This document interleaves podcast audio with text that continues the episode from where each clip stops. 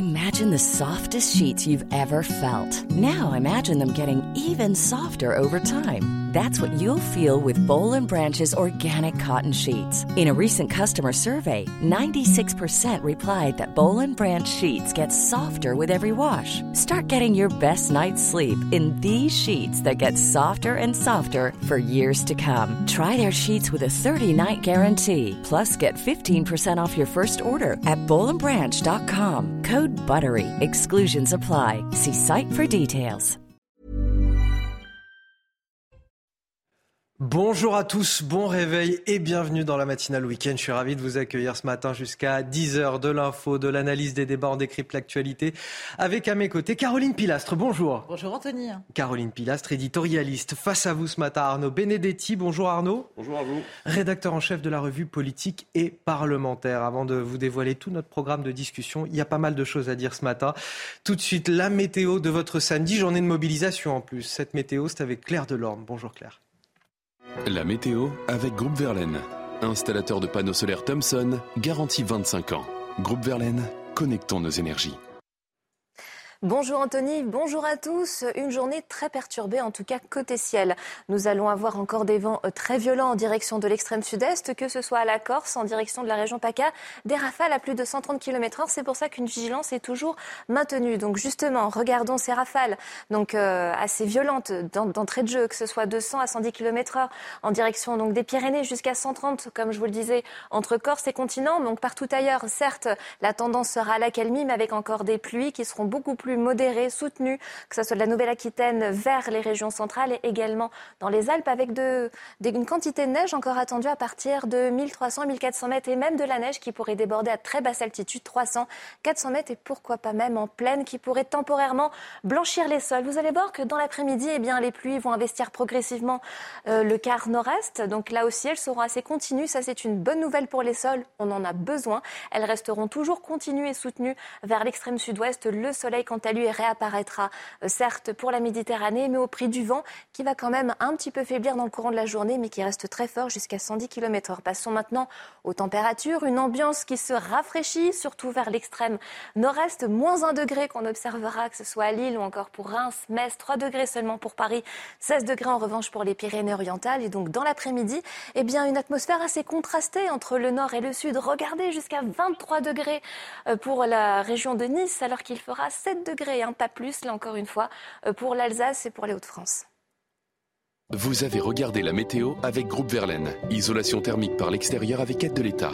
Groupe Verlaine, connectons nos énergies.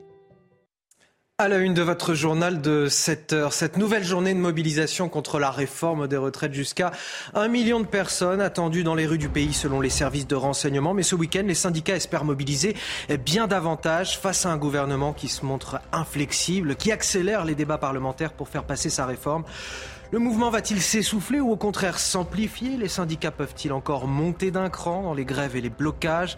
On en parlera notamment dans un instant avec Jérémy Zoukeli, secrétaire départemental CGT des Bouches-du-Rhône. Dans l'actualité également, l'atrocité qui atteint parfois des sommets avec le viol d'une femme de 96 ans à Clichy-la-Garenne, violée, frappée, cambriolée en pleine nuit à son domicile. Et encore une fois, par un homme connu des services de police pour des faits de délinquance sexuelle, notamment pour des faits commis sur mineurs.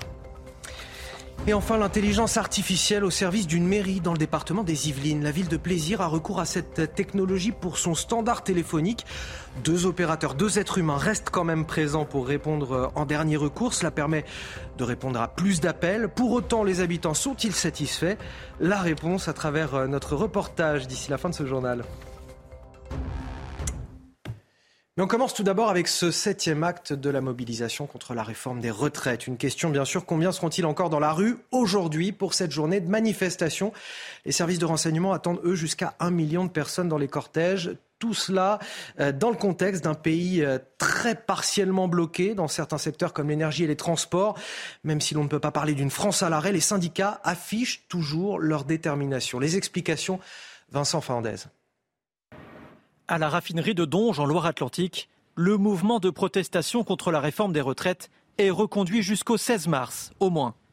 Il y a ici 80 à 90% de personnel gréviste. Un sentiment de, mépris et, une colère, euh, une exaspération. Donc euh, cela ne peut que exacerber la colère qui se traduira immanquablement soit par une explosion sociale dans ce pays par la mobilisation, soit par une vengeance demain dans les urnes dont Emmanuel Macron devra assurer assumer l'entière responsabilité. On est dans une France paralysée mais non bloquée, c'est vrai.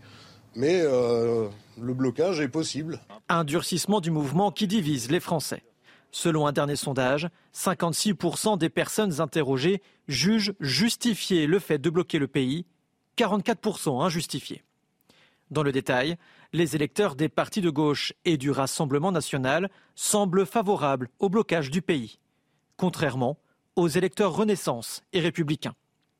Les personnes que nous avons interrogées dans la rue sont elles aussi partagées. Ça va tenir et le Macron et compagnie, ils vont baisser les bras. Je soutiens entre guillemets le mouvement sur, la, euh, sur le fond, pardon. Et sur la forme, je suis de moins en moins d'accord parce qu'on se sent un peu pris en otage. Enfin, personnellement, c'est le cas. La parole des manifestants ne sera jamais entendue, c'est mort. Un avis largement partagé. Plus de 7 Français sur 10 estiment que la loi sera finalement votée et appliquée. Et on est en liaison avec Jérémy Zoukeli. Bonjour, vous êtes euh, secrétaire départemental de la CGT des Bouches-du-Rhône. On a quelques secteurs à l'arrêt, je le disais, mais pas de blocage du pays à proprement parler. C'était pourtant ce que vous vouliez. On a un gouvernement qui semble plus déterminé que jamais, qui accélère la procédure au Sénat. Vous l'avez certainement vu hier et on aura l'occasion d'en reparler. Un chef de l'État aussi qui vous annonce une fin euh, de non-recevoir dans sa lettre hier. Des Français qui paradoxalement sont quand même résignés. On a 7 Français sur 10 qui estime que le gouvernement va, quoi qu'il arrive, passer sa réforme. Est-ce que tout ça, ça vous décourage, Jérémy Zoukeli, ou au contraire, est-ce que ça met de l'huile sur le feu? Moi, je pense que ce qu'on peut tous vivre euh, au quotidien dans, les manifestations et quand on discute avec la population ou les travailleurs, c'est pas du tout euh, un découragement. Hein. Euh, on a des manifestations qui grossissent au fur et à mesure on a une, opinion publique qui reste extrêmement stable, 70% des Français qui s'opposent à cette réforme, 93% des travailleurs qui s'y opposent. Donc euh, pour le moment, euh, je vois pas trop, euh, je vois pas trop où on pourrait se plaindre, quoi. Voilà. Et la grève s'amplifie et, et s'ancre de partout. Est-ce que vous êtes capable encore de monter d'un cran dans les blocages? C'est ce que prétendent certaines euh, fédérations de la CGT C'est ce qui va se passer puisque le gouvernement d'Emmanuel Macron ne veut pas entendre le refus massif de cette réforme. Donc on va monter d'un cran effectivement dès la semaine prochaine. D'ailleurs, est-ce que vous voyez du, mépris de la part d'Emmanuel Macron dans sa réponse qu'il a adressée hier par une lettre euh, aux, syndicats Il est dans la continuité de, de ce qu'il fait depuis, depuis déjà deux mandats. Euh, bon là il, là, il refuse de recevoir et puis euh, quand euh, le mouvement social est, trop haut, il, fait en sorte que les que les manifestants et, ceux qui s'opposent à ces réformes de manière pacifique dans les manifestations finissent sous les coups de matraque. Est-ce que vous, vous n'avez pas peur non plus de, l'action syndicale de trop, c'est-à-dire euh, d'une coupure électrique dans un établissement de santé? On a vu cette semaine qu'il y avait des établissements de santé touchés, euh, des EHPAD, euh, l'IRM d'un centre de radiologie à Charleville-Mézières, des centres de dialyse également. Est-ce que vous n'avez pas peur de l'action de trop qui pourrait justement retourner l'opinion publique française qui pour l'instant est, acquise à la cause syndicale aujourd'hui? Tout ce que je peux vous dire, c'est que lorsque nos camarades euh, décident de faire des coupures, euh, ils les font de manière ciblée et ils font attention à où ils les font. Voilà. Ah, pas toujours. Euh, pas toujours. ça peut peut-être qu'à la marge, ça peut arriver, mais à la, plupart du temps, c'est ce ne, pas, ce ne sont pas ce style de, de, de bâtiments qui sont visés. Jérémy Zokeli, secrétaire départemental de la CGT des, Bouches-du-Rhône. Merci d'avoir euh, témoigné sur notre antenne euh, ce matin. Je reviens avec euh, mes invités sur ce plateau, Caroline Pilastre et Arnaud Benedetti. Caroline, le pays n'est pas bloqué aujourd'hui comme le, souhaitaient les syndicats. Est-ce qu'ils peuvent encore monter d'un cran ou alors au contraire, vous avez le sentiment qu'on est un petit peu au crépuscule de cette mobilisation? Non, je pense que la colère est tellement importante que cela va perdurer. Effectivement, le pays n'est pas bloqué à proprement parler, il est handicapé dans certains secteurs de la vie courante. Il faut quand même rappeler que ces manifestations, pour la plupart d'entre elles, se sont très bien passées. elles étaient pacifiques.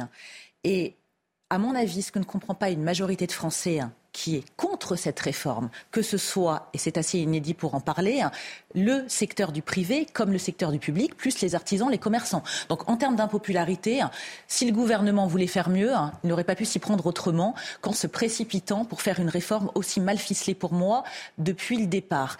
Ce mécontentement est lié aussi au mépris, comme le rappelait monsieur, et un peu vous implicitement, Anthony, dans votre question, à la réponse gouvernementale, à la réponse de M. Macron, qui a donné, avec le courrier envoyé récemment au syndicat, une fin de non-recevoir, effectivement. C'est-à-dire que quoi qu'il en soit, et moi, contrairement à Arnaud dont c'est le métier, je n'avais jamais entendu autant parler hein, du droit constitutionnel au niveau des articles, en dehors du 49.3, mais le 47.1, le 44.3. Il y, a des jokers à tout va. On en ah parlera encore à 7h30, mais, effectivement, là-dessus, il y a des, euh, des surprises. Euh. En termes de blocage, et donc je pense que vraiment une majorité de Français hein, ne comprend pas pourquoi cette réforme a été amenée de cette manière aussi rapidement alors qu'on n'est pas encore sorti psychologiquement et économiquement de la crise Covid, de la guerre évidemment en Ukraine, même si Évidemment que le gouvernement a fait beaucoup euh, lors de la Covid avec le quoi qu'il en coûte.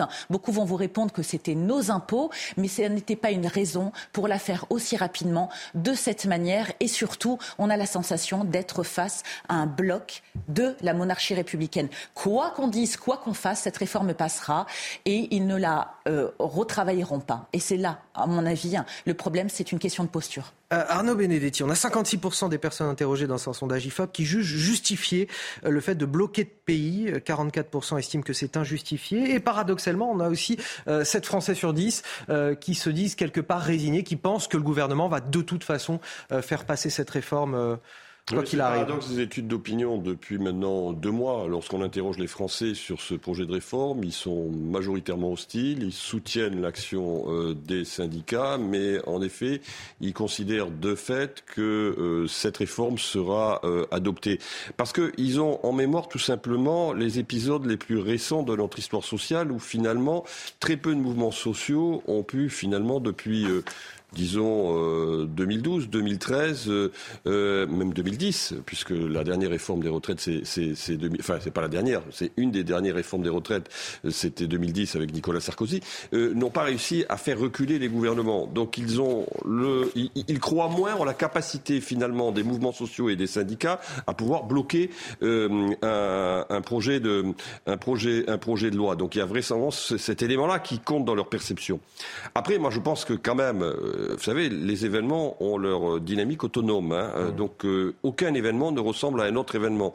Donc aujourd'hui, je veux dire, dire comment on, va finalement trouver une issue à ce mouvement, c'est extrêmement difficile. Ce qui est sûr, c'est qu'on voit que le gouvernement aujourd'hui est perçu sur cette réforme comme étant un gouvernement injuste, que sa réforme est aussi jugée inefficace par un certain nombre de gens qui sont favorables à la réforme. Et en plus, et je rejoins ce qu'a dit Caroline, c'est que son attitude finit par indisposer une majorité de Français. Parce que c'est vrai que à tort ou à raison, euh, le sentiment qui se dégage, c'est une forme de mépris, voire d'arrogance. Donc ça, il y a un vrai risque pour euh, Emmanuel Macron. Il s'est déjà pris quand même les, pieds dans le tapis en 2018 avec le mouvement des Gilets jaunes. Et euh, on a le sentiment que, si vous voulez, cet exécutif n'a pas la mémoire de ce qu'il a vécu. C'est-à-dire qu'il oublie les, précipices au bord desquels il s'est retrouvé, notamment au moment, de au moment du mouvement des Gilets jaunes. Donc il y a quand même un risque aujourd'hui euh, pour l'exécutif. Et puis le deuxième c'est le Parlement. On, reviendra tout à l'heure justement sur l'aspect politique avec le cheminement parlementaire de cette euh, réforme. En tout cas, dans la rue aujourd'hui, je vous le disais tout à l'heure, on attend jusqu'à un million de personnes, 100 000 euh, dans les cortèges, dans le cortège de la capitale qui s'élancera à 14 heures de la place de la République en direction de la place de la Nation en passant par celle de la Bastille, un trajet qui est évidemment bien connu des manifestants et des Parisiens. Et c'est bien malheureux pour les commerçants qui sont impactés justement sur ce trajet. Beaucoup d'entre eux craignent de voir leur boutique caillassée. Charles Pousseau est justement allé à leur euh, rencontre. Le récit est signé Thomas Bonnet. À quelques heures de la manifestation parisienne, les employés de cette agence immobilière sont à pied d'œuvre. Non sans mal, ils installent ces larges panneaux de bois. Le but, éviter tout dégât lors du passage du cortège. En fait, la préfecture, enfin la police est venue pour nous signaler que euh, le parcours passait par, euh, par ici. Donc euh, voilà, pour pas prendre de risques, on préfère fermer plutôt que voilà, d'avoir peut-être une chance qu'elle soit cassée. Autre agence, même inquiétude. Pascal va lui aussi barricader. Question de sécurité, dit-il. On a déjà eu un, collègue qui s'est fait casser la vitrine de son agence et par sécurité, on préfère, on préfère fermer, barricader. Les commerçants de ce quartier de Paris vivent régulièrement au rythme des manifestations fréquentes dans cette zone de la capitale. C'est donc avec une certaine philosophie qu'ils s'adaptent. Ce caviste parle des aléas du quartier et ne fermera son rideau métallique qu'au dernier moment. Je me suis fait casser mes vitrines plusieurs fois, euh, pas contre moi, mais parce qu'il y avait les CRS qui étaient devant et les gens qui leur tiraient dessus. Et donc on a dû remplacer deux, trois, quatre fois les vitres. Mais là maintenant on a ce rideau qui fait que on ferme au moment où les CRS arrivent. Et d'ailleurs souvent des gens en civil viennent nous dire de fermer. Des milliers de manifestants sont attendus dans les rues de la capitale à partir de 14h.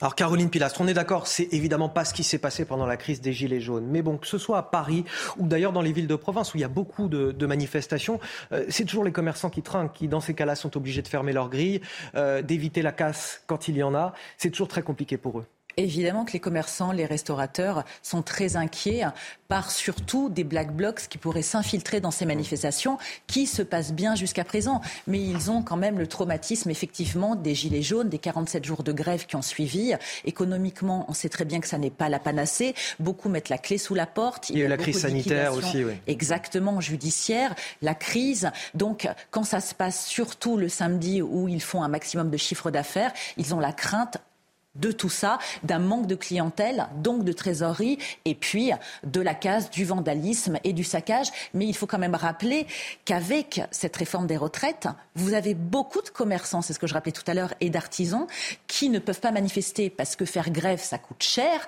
Il y a justement la question de l'inflation, mais ils sont euh, solidaires en fait du mouvement, sans vouloir ah évidemment que leur boutique soit actifs, effectivement. Dans le reste de l'actualité, ce drame euh, absolument atroce à Clichy la Garenne en, région parisienne. Une femme de 96 ans, cambriolée, violée, frappée en, pleine nuit par un homme. Les faits se sont déroulés euh, le 13 février dernier. L'individu a été interpellé il y a quelques jours. Un homme, évidemment, euh, évidemment connu des services de police. Encore une fois, le reportage de Charles Baget et Jules Bedeau avec le récit de Solène Boulan. C'est au sein de cette résidence de Clichy-la-Garenne que le calvaire d'une femme de 96 ans a duré près de deux heures. Dans la nuit du 13 au 14 février, un individu s'introduit chez la nonagénaire. Il dérobe plusieurs objets de valeur avant de la violer et de la frapper à plusieurs reprises. Dans la résidence, les voisins sont sidérés. C'est une toute petite mamie, elle est toute mignonne, elle est toute. Euh, on, la sort quand on la sort, on la tient parce qu'elle tremble un peu, elle tient plus, plus beaucoup d'équilibre. Euh, mais bon, euh, voilà, oui, elle est vulnérable. Comment on peut faire ça une mamie? Franchement, moi je comprends pas. De cingler. La police judiciaire des Hauts-de-Seine a été chargée de l'affaire. L'auteur des faits a été interpellé le 6 mars dernier.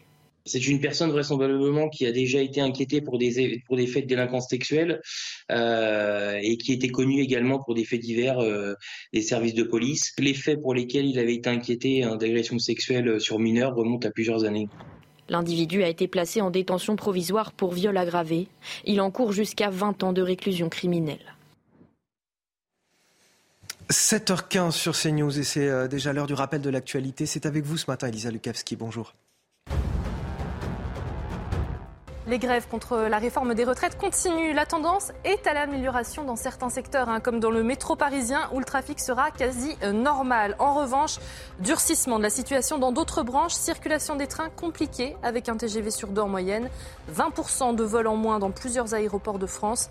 La plupart des raffineries qui sont toujours euh, bloquées, à l'exception de celle de Port-Jérôme-Gravenchon. À noter également une baisse de la production d'électricité et un réseau de gaz au ralenti.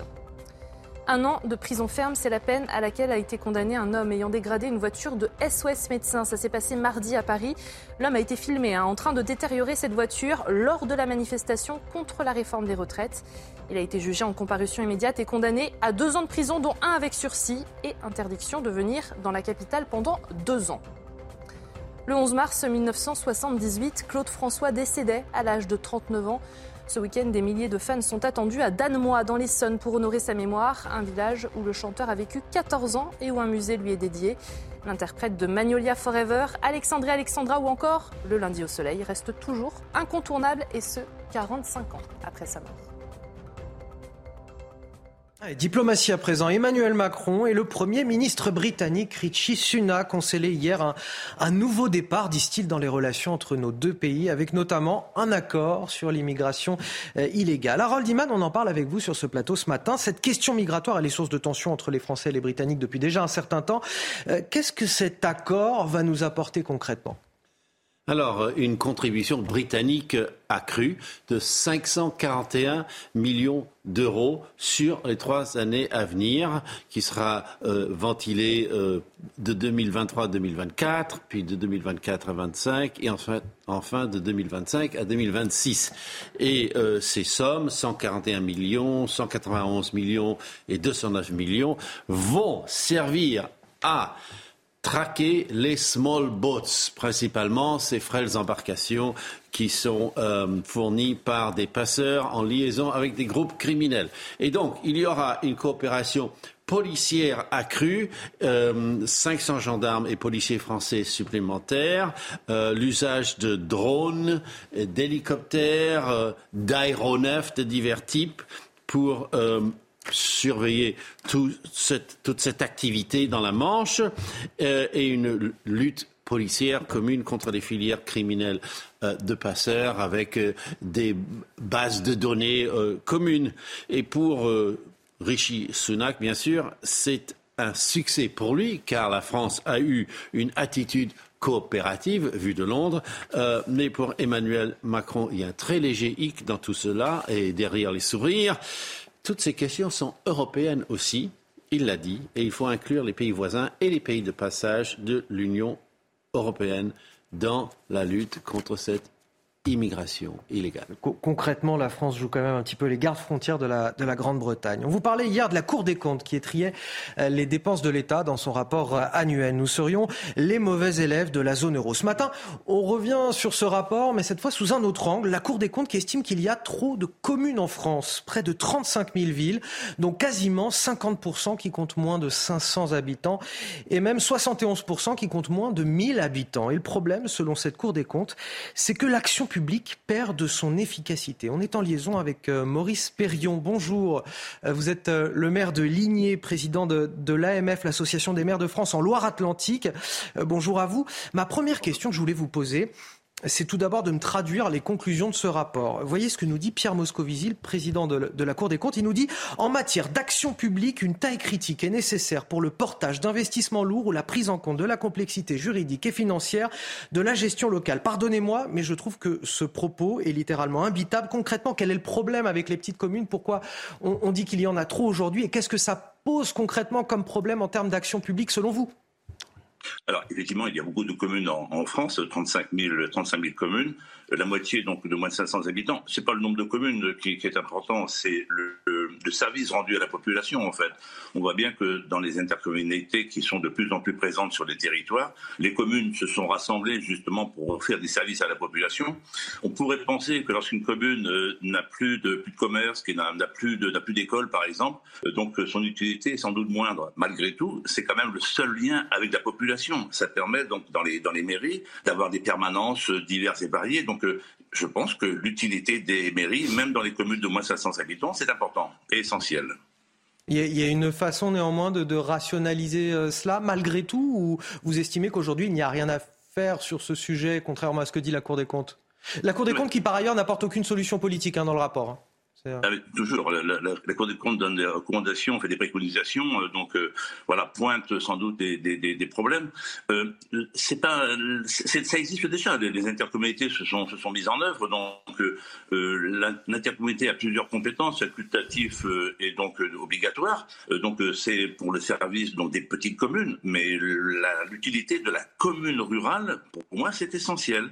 on a d'autres d'autres structures pour, pour gérer donc le, le, transport, pour gérer le développement économique, pour gérer la gestion des déchets. C'est pas c'est pas la commune qui le qui le fait. La commune est en lien avec la population pour apporter du service de proximité. Et on entend votre point de vue, euh, Maurice Perrion. Vous êtes le maire de, de Ligné, président de l'AMF en, Loire-Atlantique. Merci d'avoir accepté notre invitation ce matin euh, sur le plateau de la matinale week-end de CNews. Direction la ville de Plaisir dans les Yvelines, puisqu'on parle des, petites communes. Là-bas, la mairie s'est équipée d'une intelligence artificielle euh, pour répondre aux appels des habitants. L'initiative semble porter ses fruits, puisque désormais, il n'y a plus d'attente au téléphone, même si pour certains usagers, forcément, rien ne vaut la présence d'une vraie personne au bout du fil. On peut les comprendre. Le reportage de Sacha Robin et Vincent Fandez. Bienvenue à la mairie de la ville de Plaisir. Je suis Optimus, votre nouvel assistant conversationnel. Optimus, c'est le nom donné à l'intelligence artificielle en charge du standard de la mairie de Plaisir dans les Yvelines. Nous l'avons testé pour renouveler une carte d'identité. Vous devrez faire une pré-demande sur le site internet de l'Agence nationale des titres sécurisés, l'ANTS, je viens de vous envoyer un SMS avec les liens correspondants. La mission d'Optimus, c'est bien de répondre aux questions les plus simples. Oui, monsieur, vous m'entendez? Pour les demandes plus complexes, ce sont deux personnes à l'accueil qui s'en chargent. L'intelligence artificielle filtre ainsi les quelques 600 appels quotidiens. On s'est rendu compte surtout qu'il y avait euh, pratiquement 70% de personnes qui n'avaient pas de réponse parce que bah, vous prenez du temps à répondre aux personnes. Aujourd'hui, on n'est plus à 70% d'appels non, euh, je dirais, sans réponse. On est bien, bien inférieur à tout ça. On est maintenant à 20-30%. Toujours est-il que l'apparition d'Optimus à plaisir divise les habitants. Non, ça m'intéresse pas trop. Je préfère du, du, du physique. Hein. Je suis contre parce que ça marchera pas. Bah, à partir du moment que c'est des initiatives dans ce sens-là, c'est très très bien. Hein. Ce service pourrait bien se généraliser partout en France. Certains élus se sont renseignés auprès de la maire de Plaisir. À bientôt. Intelligence artificielle, c'est le prix pour avoir une réponse au téléphone maintenant? Je sais pas, mais ce qui est intéressant, c'est quand même les réponses d'un certain nombre des personnes que vous avez euh, interviewées dans cette commune. C'est que beaucoup souhaitent, euh, et notamment des personnes âgées, on le voit, souhaitent avoir euh, une relation directe avec de l'humain. C'est ça qui est important. Le service public, c'est aussi de l'humain. C'est-à-dire que l'intelligence artificielle, qui peut être utile, il ne s'agit pas d'être technophobe, ne doit pas remplacer l'humain. Et je pense que, en effet, notamment dans des mairies, la, la présence est extrêmement importante pour répondre aux besoins Et on en parlait justement avec le maire de Ligné juste avant euh, concernant euh, ce rapport de, de, la Cour des comptes. Vous restez avec nous sur CNews. La matinale week-end se poursuit dans un instant à 7h30 avec un nouveau journal. On reviendra sur la réforme des retraites. Les syndicats peuvent-ils encore monter d'un cran dans leur bras de fer avec le gouvernement?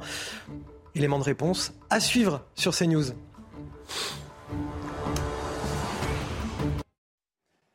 7h30, bienvenue à ceux qui se réveillent. Vous êtes avec nous dans la matinale week-end sur CNews. On est ensemble jusqu'à 10h pour décrypter toute l'actualité. J'ai toujours à mes côtés Caroline Pilastre et Arnaud Benedetti. Et voici les titres de votre journal de 7h30. À la une, évidemment, la réforme des retraites. Septième journée de mobilisation contre ce projet de loi. Les syndicats peuvent-ils encore monter d'un cran dans leur bras de fer avec le gouvernement?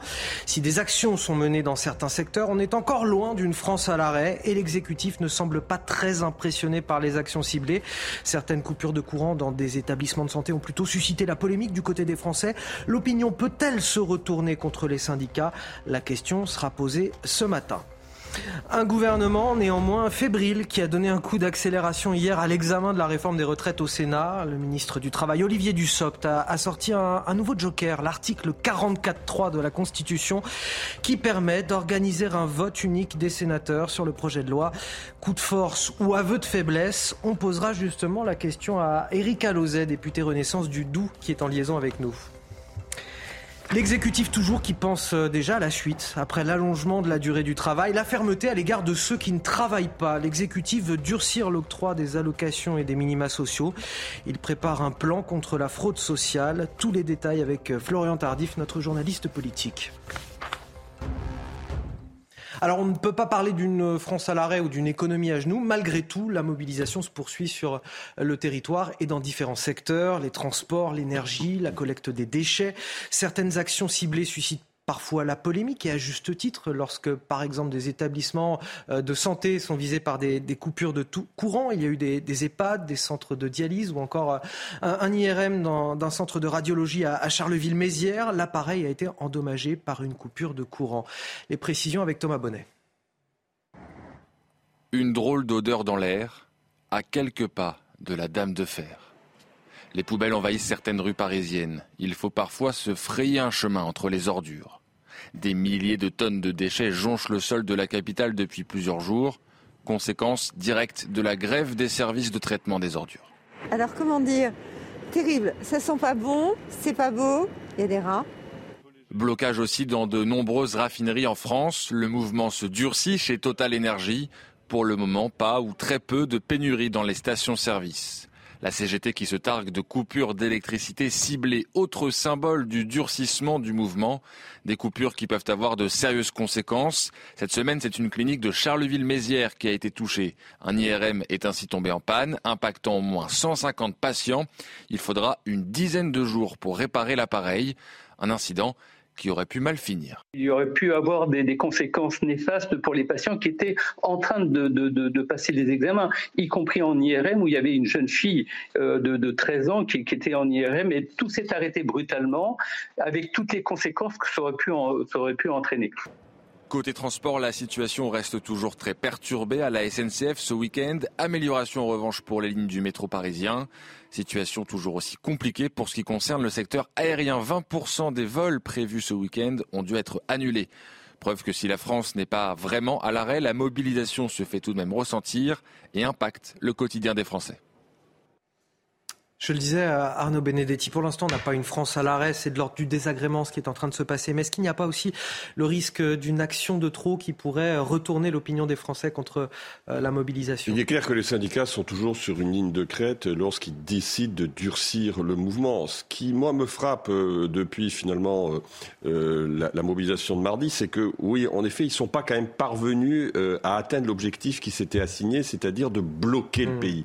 Et ça, c'est quand même quelque chose qui est que, l'on voit depuis plusieurs années. C'est-à-dire que les syndicats n'arrivent plus comme ils pouvaient par le passé, notamment je pense à 1995. En 1995, véritablement, le pays était en tout cas bloqué au niveau des transports, il était bloqué en Ile-de-France. C'était extrêmement difficile de pouvoir se déplacer. Aujourd'hui, ils n'ont plus cette, manifestement cette capacité opérationnelle de durcir le mouvement pour des tas de raisons qui sont euh, euh, liées notamment au coût que ça euh, impose aux, Et dans une période inflationniste encore plus compliquée, forcément. Donc ça, c'est à la fois, je veux dire, c'est quand même une faiblesse pour les syndicats, d'une certaine manière, lorsqu'ils veulent en tout cas engager un rapport de force avec. Oui, c'est-à-dire qu'on embête les Français, mais pas suffisamment pour faire ben plier le gouvernement. Parce que, finalement, le, le, le, vous le dites très justement dans votre bandeau, il y a euh, euh, un pays qui est au ralenti, mais qui n'est pas, en tout cas, euh, stoppé. Et ça, c'est un vrai sujet pour les syndicats en la matière. Caroline Pilastre, est-ce qu'ils peuvent faire encore monter d'un cran cette action ça va être compliqué pour eux. Hein. Si cette réforme passe avec le 49-3, c'est très probable. Mais là où moi je suis en désaccord avec vous, Arnaud, c'est que je pense, malgré ce que vous dites et qui est vrai, que c'est productif pour les syndicats. Parce qu'ils vont continuer à avoir le soutien de l'opinion publique qui sera gênée, dérangée, contrainte, mais pas totalement bloquée. Et effectivement, avec la question de l'inflation. On ne peut pas bloquer tout un pays. Hein. Les gens ont besoin de travailler, même s'ils sont solidaires des manifestations, de la mobilisation et de l'intersyndicale. Ce qui fait leur force actuellement, c'est leur union, justement, qui, une fois de plus, est inédite pour un conflit comme celui-là entre le gouvernement et les syndicats. Quand vous avez la CFDT, qui est quand même considérée comme modérée, qui s'allie avec la CGT, etc., c'est quand même assez unique. Donc leur but, à mon avis, vie, c'est de continuer ce combat ensemble avant d'être peut-être clivés, parce qu'ils ont des désaccords, des divergences d'opinion qui sont quand même assez importantes, même s'ils représentent des syndicats. Malgré tout, le gouvernement n'aurait pas plié si le pays était bloqué. Hein. Il serait resté sur sa ligne. Quoi qu'il en soit, cette réforme passera. Alors on va vous dire que M. Macron a été élu aussi pour faire cette réforme par son électorat. C'est vrai. Néanmoins, quand on voit tout ce qui est en train de se passer hein, au sein de l'opinion publique et donc de la population, je pense que c'est une erreur en termes de bon sens et de façon de faire politique. On, va parler de quelque chose qui va intéresser euh, le rédacteur en chef de la revue politique et parlementaire, euh, qu'est Arnaud Benedetti. C'est évidemment le cheminement parlementaire de de cette réforme des retraites. Avec ce coup de théâtre hier au, Sénat, le gouvernement a invoqué l'article 44.3 de la Constitution, c'est-à-dire un, vote unique sur l'ensemble de sa réforme afin de pouvoir accélérer les débats et faire en sorte que le texte soit étudié avant dimanche soir, minuit, par les sénateurs. C'est un coup de force. Le gouvernement sort l'artillerie lourde en quelque sorte. Pour d'autres, c'est un aveu de faiblesse. Écoutez euh, l'analyse de notre journaliste politique Elodie Huchard. Pas de miracle après le déclenchement du vote bloqué ici au Sénat. La gauche continue de défendre ses amendements. Chaque orateur utilise ses deux minutes pour défendre ses idées. Et d'ailleurs, il y a eu des dissensions à gauche. Certains auraient préféré abandonner complètement ces amendements et quitter l'hémicycle. Mais finalement, euh, le fait de défendre ces amendements jusqu'au bout a été euh, précisé. Alors, ce qu'on nous explique aussi dans les rangs de la gauche, c'est qu'ils veulent être les relais des Français. Et en cette journée de samedi où il va y avoir des mobilisations, les sénateurs veulent tenir bon. Alors, à droite, forcément, on commence à s'impatienter. Certaines idées phares de la droite, comme la clause du grand-père, pourraient finalement être supprimées, ce qui ferait tomber d'un coup 300 amendements et ce qui permettrait d'aller au bout du texte. On a tellement entendu dire ici que le Sénat était plus sage, plus responsable que l'Assemblée nationale, qu'ils enverraient forcément un mauvais signal en n'allant pas au bout du texte. Et puis on rappelle quelques éléments de calendrier. Les sénateurs ont jusqu'à dimanche minuit, pas plus, pour étudier euh, le texte. Mercredi, il sera devant la commission mixte paritaire. Sept députés, sept sénateurs qui devront se mettre d'accord sur un texte. Et si le texte, effectivement, euh, est en application et que les sénateurs et les députés sont d'accord entre eux, eh bien, le vote interviendra jeudi prochain, le matin au Sénat et l'après-midi à l'Assemblée nationale. Et nous sommes avec Éric euh, Alauzet, député euh, Renaissance du Doubs. Bonjour et merci d'être avec nous euh, ce matin, Éric Alauzet. on sent la fébrilité du gouvernement quand même. Il a besoin d'une légitimité parlementaire pour faire appliquer ce texte. Il ne l'a pas eu à l'Assemblée nationale. Alors il faut impérativement que ce texte soit voté dans son intégralité par les sénateurs et notamment les sénateurs LR avant dimanche minuit. C'est pour ça que le gouvernement a accéléré les, les débats en utilisant cette sorte de joker selon vous? Face à une, opposition sénatoriale comme à l'Assemblée, vous vous en souvenez certainement, ça date de quelques jours, qui veut bloquer euh, l'institution, qui veut bloquer le Sénat, comme elle avait bloqué euh, l'Assemblée nationale, qui ne veut pas que euh, les parlementaires passent au vote. Et pourtant, quelle est la légitimité d'un Parlement? C'est bien de légiférer et de voter. Donc ces oppositions veulent empêcher le vote, elles bloquent, elles bloquent le Sénat comme elles ont bloqué l'Assemblée nationale. Elles y sont parvenues à l'Assemblée nationale. Il semblerait qu'elles n'y parviennent pas au Sénat. C'est un aveu de faiblesse quand même de devoir accélérer le travail parlementaire. S'il n'y a plus cette légitimité parlementaire, il n'y a pas la légitimité de la rue ni dans l'opinion française par ailleurs. Ce serait certes un aveu de faiblesse si les parlementaires n'arrivaient pas au vote. Ce serait un aveu de faiblesse terrible pour nos institutions, pour la, pour la démocratie, si euh, les personnes qu'on élit, que ce soit les députés et les sénateurs, ne parviennent pas à voter.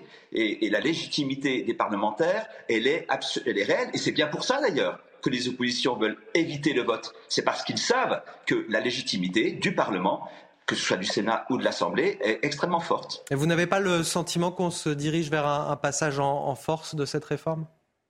C'est pas un premier pas déjà? Le coup de force, c'est encore une fois d'empêcher que le vote puisse avoir lieu. Si on n'a plus de vote, si on n'a plus d'assemblée qui vote, eh bien tout simplement plus d'institutions et plus de et plus d'assemblées. Voilà. Donc euh, c'est une riposte que le, Sénat a pu mettre en place, que malheureusement euh, l'Assemblée nationale n'a pas pu elle mettre en place, et je pense que c'est absolument nécessaire et indispensable pour que nos démocraties fonctionnent. Est-ce qu'il n'y a pas du mépris de la part d'Emmanuel Macron qui fait euh, un petit peu fi des revendications des syndicats et notamment leur volonté de, de rencontre, qui ne donne pas suite finalement dans sa lettre qu'il a publiée hier? Il a répondu à une lettre par une, euh, par une lettre. Vous savez, euh, je pense que ce gouvernement, cette majorité ont une conviction, même si vous avez raison de dire que le vote euh, lors des élections euh, ne validait pas forcément euh, cette, réforme-là. Il y a une conviction par du président de la République, du gouvernement, de la majorité, comme d'ailleurs lors des précédentes réformes. Et vous savez que d'ailleurs Marisol Touraine, lors de la réforme des 43 ans, qui porte d'ailleurs beaucoup de nos concitoyens déjà à l'âge de 64 ans, il faut le, il faut le rappeler, c'est la gauche qui a voté cette loi. Eh bien, lors de la réforme de Marisol Touraine, ce même processus a été utilisé à l'Assemblée nationale cette fois face au blocage de l'opposition qui était de droite euh, à, l'époque. Et c'est pas la seule fois. Donc c'est un dispositif qui existe. heureusement, les institutions ont été faites pour fonctionner et pour euh, euh, dépasser ceux qui veulent la bloquer. Éric Alauzet, député Renaissance du Doubs, merci d'avoir accepté notre invitation ce matin. Arnaud Benedetti, je vais vous donner la parole. Je voudrais juste vous faire écouter avant Emmanuel Macron sur l'utilisation justement de ce vote bloqué au Sénat. Écoutez. Le Sénat travaille d'arrache-pied et de jour et de nuit pour poursuivre sur ce texte. Il faut respecter euh, ce temps parlementaire sans euh, faire quelques, quelques scénarios de, fiction que ce soit. Et je laisse les sénateurs travailler et les sénatrices travailler avec le gouvernement. Et ensuite, il se trouve que le Parlement suivra les termes de notre Constitution pour qu'un texte législatif puisse aller à son terme. ni plus ni moins. Et cela dans un climat de, calme, de respect des accords et des désaccords, mais avec aussi le sens des responsabilités dans le contexte qui est le nôtre. Dire que l'on respecte le, temps parlementaire et utiliser le vote bloqué au Sénat, il n'y a pas quelque chose de contradictoire? Non, parce que la réalité, c'est que à partir du moment où il y a un certain nombre de ressources constitutionnelles qui sont utilisables, et euh, ces articles font partie de ces ressources constitutionnelles, le président de la République est dans son droit de rappeler la norme constitutionnelle. Là-dessus, moi, ça me choque pas. Le vrai problème, en l'occurrence, parce que j'entendais ce parlementaire parler de légitimité, mais la difficulté, c'est qu'on voit bien qu'aujourd'hui, la légitimité des parlementaires, si elle est en effet euh, de droit euh, réel, dans les faits, quand on voit le taux d'abstention euh, qui euh, est, très important dans ce pays, on peut se poser la question sur finalement la représentativité d'une Assemblée nationale qui, en effet, en l'occurrence, apparaît aujourd'hui, euh, disons, une des Assemblées nationales les plus mal élues depuis le début de la Ve République. Vous comprenez, c'est ça le problème, c'est que vous avez une majorité de Français aujourd'hui qui sont hostiles à, à, cette réforme et qui considèrent que, d'une certaine manière aussi, ils sont mal représentés à l'Assemblée nationale. Donc, si vous voulez recourir à l'argument de légitimité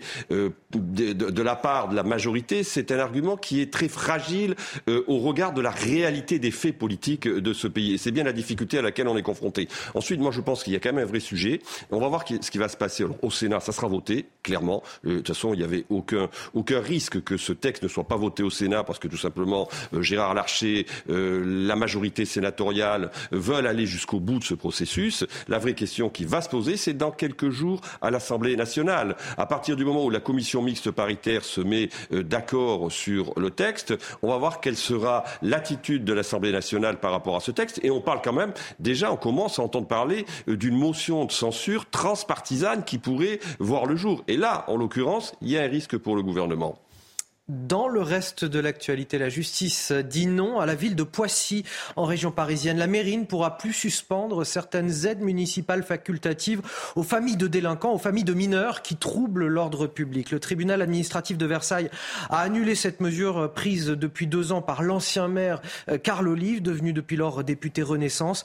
La justice avait été saisie par la Ligue des droits de l'homme. Écoutez la réaction de Carl Olive derrière on n'a jamais suspendu ou supprimé finalement euh, eh bien, euh, eh bien ce, type euh, d'initiative. On n'en a pas eu besoin. Mais on a pu justement retisser le lien avec les familles. C'est-à-dire que moi, dans mon bureau à Poissy, j'ai reçu cinq familles avec les enfants pour dire c'est pas bien. La délinquance juvénile, comme on dit, la délinquance des, des jeunes a baissé ici à Poissy. Donc vous voyez, on est dans un contrat gagnant-gagnant. Et malheureusement, l'autorité de, de, l'État euh, est à nouveau dégradée avec, euh, avec ce type de, décision que, que, je respecte, hein, il n'y a pas le choix. Euh, mais je pense qu'aujourd'hui, si on veut que l'autorité de l'État soit respectée dans ce pays et que les pompiers, les policiers, malheureusement les enseignants, les élus soient respectés, on ne peut pas transiger avec, avec ce type, encore une fois, d'initiative. Alors, je vais vous demander une petite réaction là-dessus, juste après le rappel de l'actualité, puisqu'il est 7h45 et c'est toujours avec Elisa Lukavski. C'est la septième fois qu'ils seront euh, dans la rue. Hein. Ce samedi, les opposants à la réforme euh, des retraites manifesteront à l'appel euh, des syndicats avant une semaine cruciale où le gouvernement espère voir la réforme définitivement adoptée.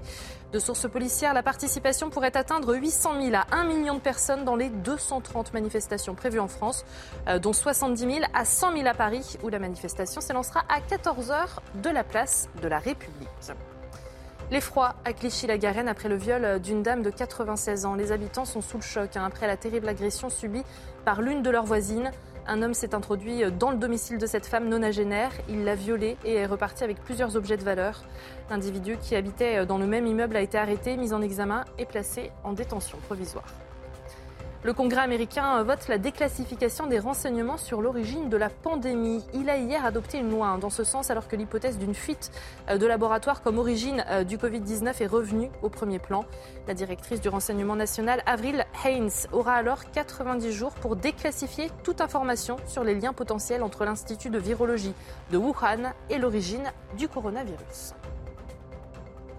Parler donc de la mairie de Poissy euh, qui ne pourra plus suspendre certaines aides municipales facultatives aux familles de délinquants, familles de mineurs qui troublent l'ordre public. Euh, l'ancien maire Carl Olive qui avait pris cette décision dit qu'évidemment il, respecte cette décision du tribunal, mais il explique que voilà ça euh, invalide aujourd'hui l'autorité publique quelque part quand on essaye de prendre les choses en main, d'avoir une initiative forte. Eh ben, on a la justice derrière qui ne suit pas. Est-ce que vous comprenez son point de vue?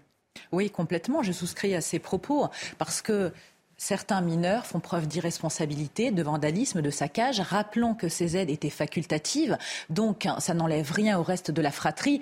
Tout le monde pense à la CAF. Non, on n'est pas en train euh, d'enlever des aides, des minima sociaux, mais à partir Ce sont des aides facultatives en plus. Exactement. À partir du moment où vous conduisez mal, c'est tout à fait logique qu'on vous tape sur les doigts d'une manière ou d'une autre. Et là, en fait, on a l'impression évidemment qu'avec ce jugement, certains mineurs vont pouvoir faire ce qu'ils veulent, aller plus loin, en disant, bah, vous voyez, moi de toute manière, j'ai la justice de mon côté, la municipalité peut dire ou faire ce qu'elle veut, quoi qu'il en soit. On aura le dernier mot. C'est comme ça que moi je l'aurais pris à leur place. Mmh. Donc il y a une antinomie en fait, vraiment une ambivalence entre parfois ce que la justice peut décider et ce que, ce que certains maires veulent mettre en place et de manière transpartisane. Parce que dans la vie, on vous apprend l'éducation, le savoir-vivre et vous n'avez pas à vandaliser, vous n'avez pas à vous attaquer au bien d'autrui. Alors je ne sais pas exactement ce qu'a commis ce mineur comme acte pour qu'on lui retire, enfin que Carl Olive ait voulu lui retirer justement une aide facultative, mais quoi qu'il en soit, il a fait quelque chose de mal. Donc là, il n'y a pas de punition, il n'y a pas de sanction. Et je trouve ça assez dommageable. Et en plus, soutenu par des associations la majorité du temps. Effectivement, c'est une association qui avait euh, porté plainte euh, en l'occurrence. Un mot sur la lutte contre la fraude sociale à présent. L'assurance maladie a annoncé cette semaine euh, avoir euh, détecté et stoppé un montant de fraude jusque-là inégalé en 2022, plus de 315 millions d'euros, un chiffre en progression de 44% par rapport à 2021. Le gouvernement qui veut par ailleurs durcir l'octroi des allocations et des minima sociaux et qui prépare un plan contre la fraude sociale. Les explications, Florian Tardif il faut restaurer la valeur travail. Voici le leitmotiv du gouvernement. Si aujourd'hui l'exécutif demande aux travailleurs de faire un effort en décalant l'âge légal de départ à la retraite de 62 à 64 ans, demain, il demandera un effort également à ceux qui ne travaillent pas ou plus et bénéficient euh, de la solidarité nationale. C'est en ce sens que les droits au chômage ont par exemple été durcis récemment, euh, que les personnes en situation d'abandon de poste n'auront plus le droit euh, de toucher des aides à partir de la fin du mois. Et le gouvernement ne compte pas s'arrêter là pour promouvoir la valeur travail et lutter contre les abus. Gabriel Attal ministre en charge des comptes publics, a dévoilé par exemple cette semaine que le gouvernement souhaitait durcir l'octroi des allocations et minima sociaux. Aujourd'hui, pour toucher le minimum vieillesse ou les allocations familiales par exemple, il suffit euh, de passer six mois par an en France. Demain, eh bien, ça sera neuf. Le RSA sera également euh, conditionné très prochainement, comme proposé euh, par Emmanuel Macron. Il est en ce moment même en train d'être expérimenté dans plusieurs départements. Tout cela dans le but, vous l'avez compris, de restaurer la valeur travail et en finir avec ce sentiment éprouvé par beaucoup trop d'actifs de travailler pour les autres, c'est-à-dire ceux qui touchent les aides sans rien faire. Restaurer la, la valeur travail, le gouvernement est déjà dans l'après-réforme des retraites? Oui, alors il est déjà dans la pré-réforme des retraites parce qu'il veut tourner le plus rapidement possible, en effet, euh, cette séquence qui n'est pas terminée et qui est compliquée pour lui. Ensuite, c'est vrai que la, question de la fraude sociale, c'est un sujet qui euh, a eu du mal à apparaître politiquement et qui commence à apparaître politiquement seulement depuis euh, quelque temps. Donc, on, on voulait pas voir. Que, ben, je crois que l'exécutif, en tout cas, là, essaye de donner des gages, notamment à la droite de son électorat, clairement. Mais je pense qu'il y a quand même des mesures qui sont des mesures de bon sens en la matière. C'est vrai que nombre d'actifs aujourd'hui considèrent qu'ils travaillent pour une partie euh, pour des gens qui ne font pas euh, un effort pour s'insérer sur le marché du travail. Donc, si on fait, si on fait travailler les gens deux ans de plus, il faut aussi embêter ceux qui travaillent ça pas. Répond, euh, ça, répond, ça répond vraisemblablement aussi à un besoin d'une partie de l'opinion publique que d'annoncer ces, ces, mesures dans un timing, on le voit bien, qui est un timing choisi, c'est-à-dire au moment hmm. où on est en train de discuter de cette réforme des retraites. C'est un chantier gigantesque, Caroline Pilastre. Oui, effectivement, ça fait des années. Hein. C'est même un marronnier, comme on dit dans notre milieu, la fraude sociale, la gruge. Et c'est vrai que vous avez beaucoup de Français qui ne comprennent pas et qui se disent on nous parle à chaque fois d'efforts qu'on doit fournir, de redistribution qui souvent est inégalitaire pour une majorité des Français. Et pourtant, certains vont arnaquer. Alors, essentiellement, évidemment, des services publics euh, comme la CAF. On a entendu tellement d'histoires aussi sur euh, la carte vitale. On se dit que là, il y a vraiment, pour reprendre un terme célèbre, du pognon de dingue à récupérer. Pour vous détendre, pour finir cette heure d'information, euh, j'ai envie de vous mettre un petit peu de musique. Écoutez.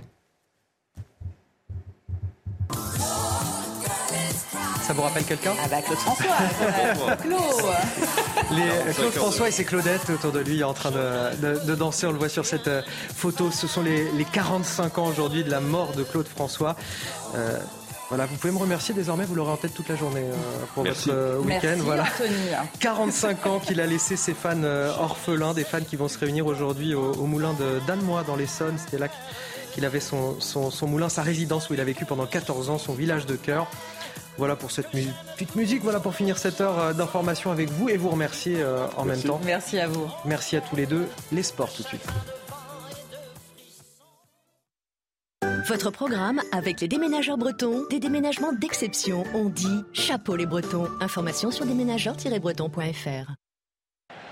Les Lions se neutralisent. Trois buts partout.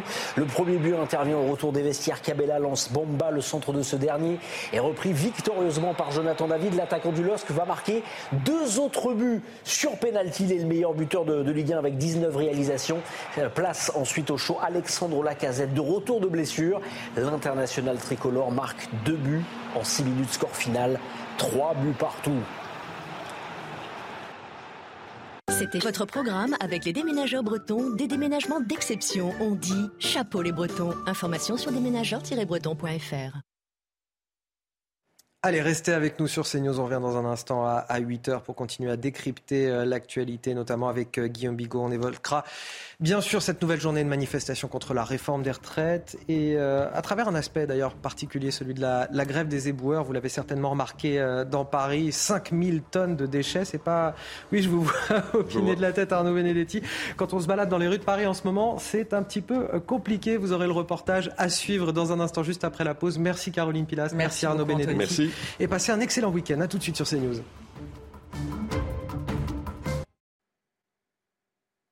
La météo avec Groupe Verlaine. Installateur de panneaux solaires Thomson, garantie 25 ans. Groupe Verlaine, connectons nos énergies. Une journée à nouveau euh, perturbée en raison de la tempête Larisa, des vents encore tempétueux en direction de l'extrême sud-est. Quatre départements sont encore placés en vigilance orange pour vent violent.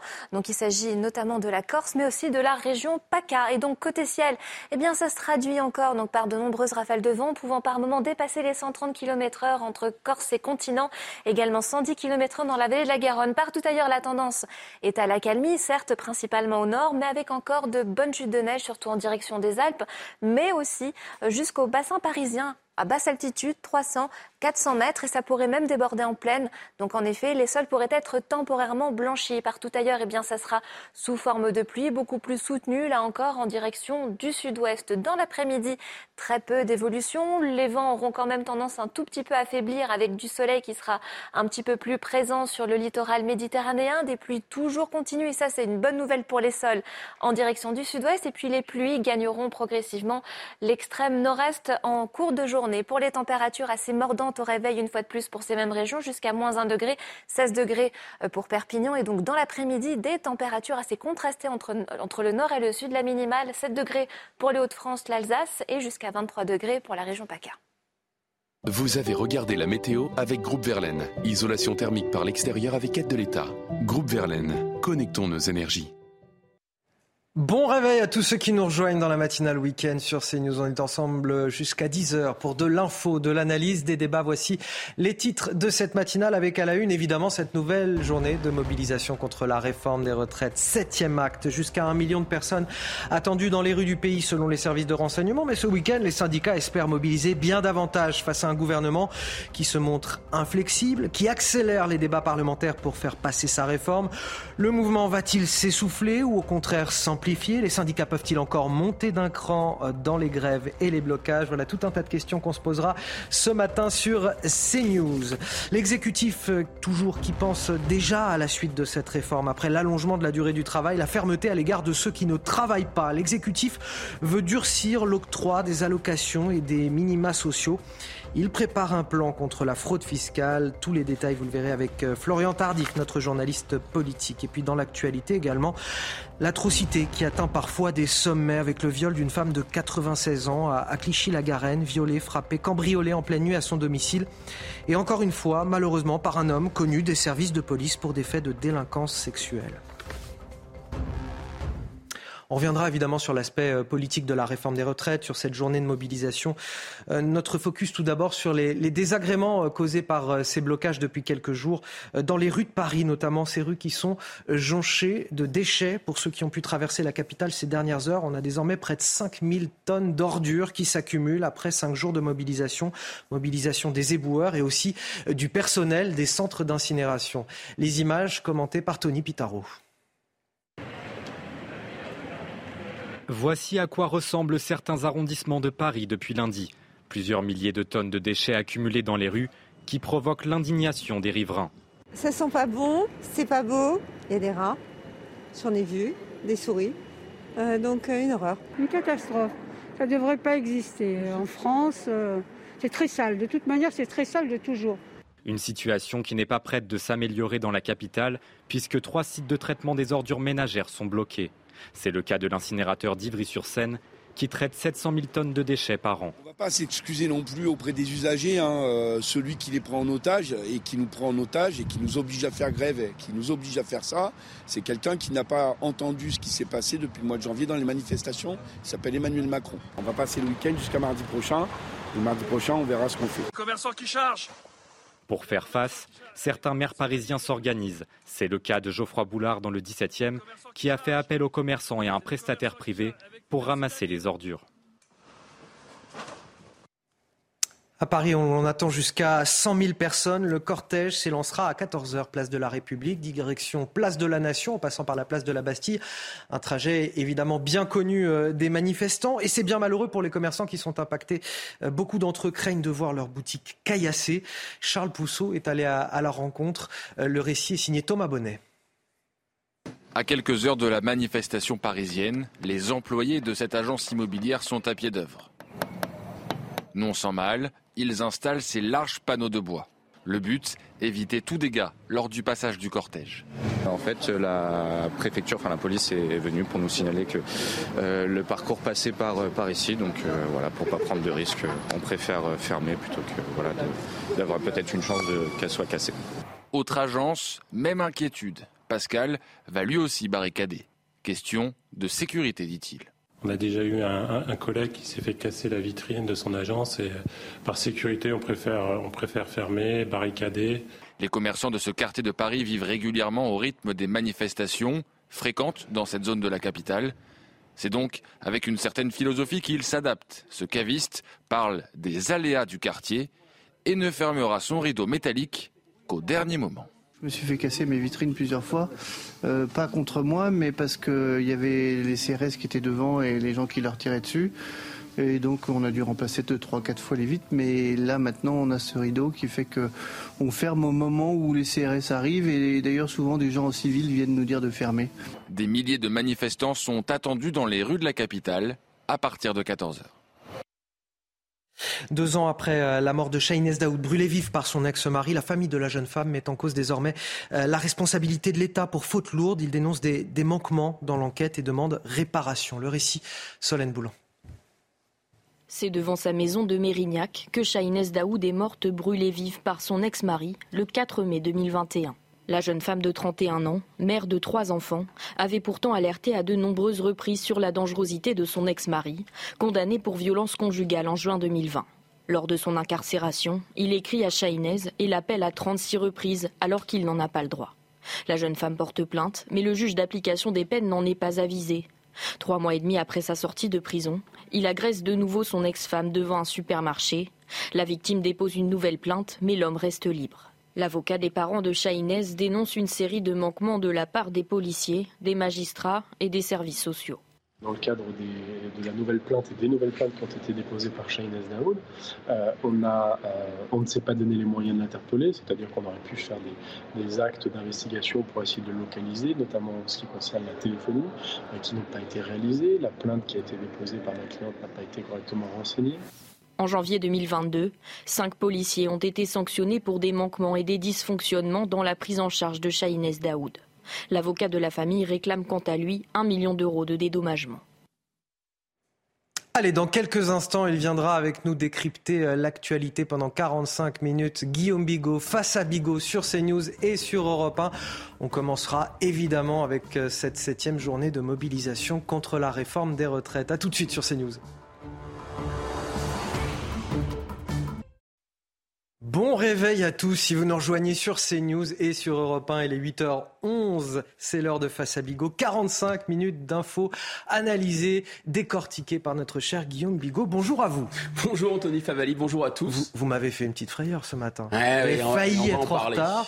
Vous avez été bloqué par un camion poubelle. Et là, je me suis dit, c'est fantastique. Ça veut dire qu'il y a des camions poubelles dans Paris. Scoop, dépêche AFP, il y a des camions poubelles dans Paris. Bon, bah c'est rassurant. On va avoir l'occasion de, de, de revenir sur ce sujet puisqu'on va parler du septième acte de la mobilisation contre la réforme des retraites. Une question, bien sûr, combien seront-ils encore dans la rue aujourd'hui pour cette journée de manifestation? Les services de renseignement attendent jusqu'à un million de, de personnes dans les cortèges. Tout cela dans le contexte d'un pays très partiellement bloqué dans certains secteurs comme l'énergie, les transports les déchets, puisqu'on vient de l'évoquer avec vous. Euh, même si l'on ne peut pas parler d'une France littéralement euh, à l'arrêt, les syndicats affichent en tout cas toujours la même détermination. Les explications, Vincent Fernandez. À la raffinerie de Donge, en Loire-Atlantique, le mouvement de protestation contre la réforme des retraites est reconduit jusqu'au 16 mars, au moins.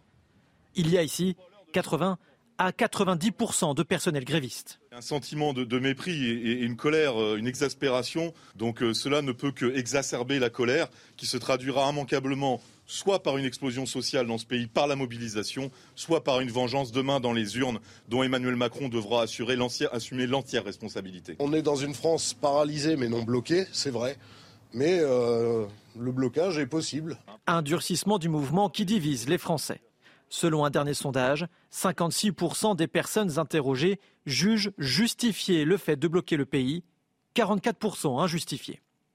Dans le détail, les électeurs des partis de gauche et du Rassemblement national semblent favorables au blocage du pays, contrairement aux électeurs Renaissance et républicains.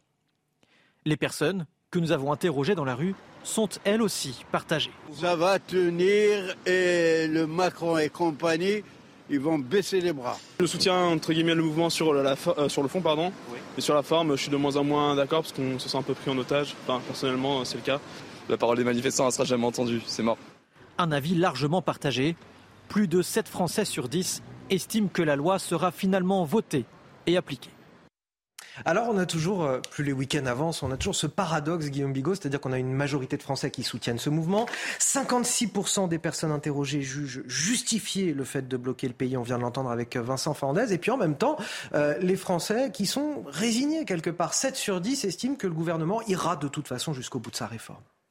Alors d'abord, il y a effectivement cette dissonance en quelque sorte entre dissonance cognitive, entre d'un côté on interroge les Français, ce sont les mêmes Français, on leur dit est-ce que vous êtes absolument férocement, farouchement opposés à cette réforme? 70, 80% selon les, instituts répondent oui, nous sommes totalement opposés. Autre, même Français, différents instituts, est-ce que finalement vous, enfin, est-ce que vous êtes euh, favorable au blocage du pays? Et là, on a 56% dans ce sondage-là, mais ça peut monter à 60%, ça peut descendre un peu en dessous. On est dans ces eaux-là. Donc on voit bien qu'il y a une partie des Français qui ont été perdus en cours de route pour la cause, d'une certaine façon, euh, de l'opposition à cette réforme. Et on est au cœur de ce paradoxe, c'est-à-dire, oui, les Français ne veulent pas travailler deux ans de plus, mais peut-être pour la même raison qu'ils ne veulent pas travailler deux ans de plus, ils ne veulent pas être gênés dans leur vie quotidienne. Alors ça peut sembler assez paradoxal, mais effectivement, dans une France très individualiste, mais c'est pas seulement la France, c'est tous les pays occidentaux, on ne veut pas être impacté par une cause collective dans son quotidien, mais au nom d'un impératif collectif comme travailler deux ans de plus, on ne veut pas non plus pour soi-même travailler deux ans de plus en quelque sorte. Voilà un peu le paradoxe. Alors c'est une lecture un peu peut-être individualiste ou, néolibérale de ce, mouvement, paradoxalement, mais on voit bien qu'on n'est plus à l'époque de 1995 où il y avait cette fameuse expression de faire grève par procuration, autrement dit d'accepter de payer des inconvénients dans sa vie de tous les jours. Maintenant, autre raisonnement. Nous ne sommes plus en 1995 pour d'autres raisons. D'abord, euh, euh, le numérique, euh, l'interconnexion, le télétravail, des lois qui ont été passées qui obligent à un service public minimal, enfin, toutes sortes de raisons qui font que, eh bien, un mouvement, finalement, peut être un peu perlé. Mais comme les syndicats sont intelligents et qu'ils savent que nous ne sommes plus en 1995, que les gens peut-être n'accepteront pas un pays complètement à l'arrêt et bloqué, vous avez remarqué que c'est vraiment en fin de séquence qu'ils ont sorti un peu cette carte où ce va-tout de on va bloquer complètement. Et d'ailleurs, ça n'a pas complètement fonctionné. Euh, et le fait est que la France peut mieux s'organiser qu'en 1995. Par exemple, je pense au point de repère, elle peut mieux s'organiser pour supporter un blocage. Alors, on a aussi un, point, à mon avis, très intéressant, c'est que vous savez que euh, l'essence, l'énergie en général, les transports en particulier, ça va être vraiment ça qui peut faire une sorte d'infarctus économique. Et, bien là, on a 3% seulement euh, des, stations essence qui, étaient, euh, qui ont été bloquées. Donc 3%, c'est très peu, vous voyez. Qui se retrouvent avec euh, le manque d'un carburant. C'est ça. Et en plus, d'au moins un carburant. Les, les stocks, parce qu'il pourrait y avoir aussi les raffineries, on l'avait vu au début de l'année, les stocks sont pleins. Donc comme les stocks sont pleins, il faudrait vraiment que la paralysie soit totale, et on en est loin, et qu'elle dure énormément. Ah, c'est peut-être pour ça que le gouvernement veut aller vite avec euh, évidemment que c'est pour ça que le gouvernement la veut réforme aller vite. et notamment l'examen au Sénat. Une petite question sur Emmanuel Macron. Euh, il ne veut pas recevoir les syndicats. Il a publié une lettre hier qui leur est adressée et il dit si je me permets de résumer, il y a eu le temps du dialogue social à l'automne, c'est désormais le temps parlementaire. J'entends votre mécontentement, mais en quelque sorte, si je puis dire, passez votre chemin. C'est un petit peu ça qu'il leur dit. Est-ce que selon vous, il y a du mépris? Est-ce que là aussi, ça peut attiser la colère sociale encore davantage et, par exemple mobiliser aujourd'hui du monde dans la rue? Ah, Je pense que c'est même, d'une certaine façon, c'est même fait pour. C'est-à-dire qu'il veut non seulement gagner, mais il veut gagner euh, par chaos en quelque sorte. Euh, Emmanuel Macron, là, il montre d'une certaine façon euh, deux visages. Je m'explique. C'est-à-dire que d'un côté, évidemment, il faut comprendre que c'est comme un jeu d'échecs. Euh, cette, volonté de faire passer une réforme contre les syndicats unis et contre l'opinion publique, mais avec le Parlement. C'est un jeu d'échecs. Sachant que le Parlement, en plus, n'est pas complètement gagnant, on va sans doute en reparler. Et donc, lui, dans cette partie d'échecs, tiens, il y a un coup qui se joue, il reçoit une lettre des syndicats. C'est vrai que c'est, assez malin. Les syndicats lui envoient une lettre, donc c'est assez formel, il le, il convie, en fait, il l'invite. Lui, président de la République, il ne peut pas se permettre de ne pas répondre à cette invitation. en même temps, s'il répond à cette invitation, de toute façon, il a déjà annoncé sa détermination. Donc rencontrer les syndicats pour ensuite que les syndicats sortent du perron de l'Elysée pour euh, faire une déclaration à l'emporte-pièce euh, en disant euh, vraiment on a été ils, ont pas, ils, diront pas ça mais on a été reçu par un autiste il ne veut rien entendre c'est très compliqué donc il ne peut pas ne pas répondre, mais il peut pas les, il les reçoit, il perd, il ne les reçoit pas, il perd. Donc il le répond, il le répond à l'écrit. Et cette, cette réponse à l'écrit, elle est à la fois respectueuse d'une certaine façon dans les formes, mais il persiste et signe. Et c'est une fin dont nous recevoir. Il leur écrit pour mieux ne pas les recevoir et les renvoyer vers la représentation nationale en disant, euh, voilà. À cette occasion d'ailleurs, je note que dans son, dans sa missive, le président de la République remercie ou salue le fait que les syndicats, il les remercie pas, pas exagérer, mais il salue le fait que les syndicats aient encadré les manifestations pour que les manifestations n'aient pas débordé. Donc il salue, d'une certaine façon, leur, leur esprit euh, républicain ou, le fait qu'ils aient gardé l'ordre public. Et là, il y a un deuxième Emmanuel Macron qui apparaît. Donc ce n'est plus le joueur d'échecs habile, malin, euh, qui n'a pas commis de faute et qui s'est bien sorti de cette petite chose trappe. Non, c'est un Emmanuel Macron qui, cette fois-ci, à nouveau, euh, est capable de tendre comme un arc le pays. Et il est presque prêt à pousser à la faute, d'une certaine façon, ses interlocuteurs. Pourquoi? Parce que tout en leur disant merci les syndicats d'avoir encadré les manifs, hein, j'ai l'impression que cet Emmanuel Macron-là, il oublie un peu les Gilets jaunes. Il oublie un peu qu'il a eu très peur physiquement pour sa sécurité et il a eu très peur pour l'ordre public parce qu'il y a tout de même eu une séquence il n'y a pas si longtemps où le pouvoir était au bord du gouffre. Pourquoi? Parce qu'il y avait un mouvement qui n'était pas contrôlé, qui n'était pas encadré, et personne à qui parler. Et là, ça a failli mal tourner. Alors, moi, je me souviens aussi que le président de la République, en décembre 2021, c'était euh, euh, notre confrère euh, Darius Rochebin, a, répondu à ces questions. Et en décembre 2021, le chef de l'État a dit, la main sur le cœur, oui, oui, j'ai parfois été très brutal, j'ai été clivant, j'ai eu des mots un peu agressifs à l'égard des Français. Vraiment, on, on ne m'y reprendra plus. Sauf que vous savez quoi Un mois plus tard, il voulait emmerder les non-vaccinés. Donc là, si vous voulez, on chassait le naturel, il revient au galop, il est en train de leur dire finalement, euh, circuler, il n'y a rien à voir, alors qu'ils ont tenu finalement les manifestations pour qu'elles ne débordent pas. Et dernier commentaire, si vous le permettez, c'est que euh, Emmanuel Macron fait partie de ces notables qui appellent à la réforme, qui appellent euh, vraiment à, réformer la France pour l'adapter à l'Europe, l'adapter à la mondialisation. Ça fait 40 ans qu'on s'adapte à l'Europe, à la mondialisation. On n'a plus quasiment rien, en tout cas on n'a plus d'industrie. Donc ça, ça a l'air d'être une formidable, un formidable projet, mais c'est notre projet depuis 40 ans, donc on continue. Très bien. Et c'est même les mêmes personnes qui nous, qui nous proposent de faire ça nous disent Ah mais il faut imiter le modèle allemand. Le modèle allemand, c'est fantastique. Ah oui, mais dites donc, dans le modèle allemand, il y a des syndicats, mais dans le modèle allemand, on écoute les syndicats. Dans le modèle allemand, on négocie avec les syndicats.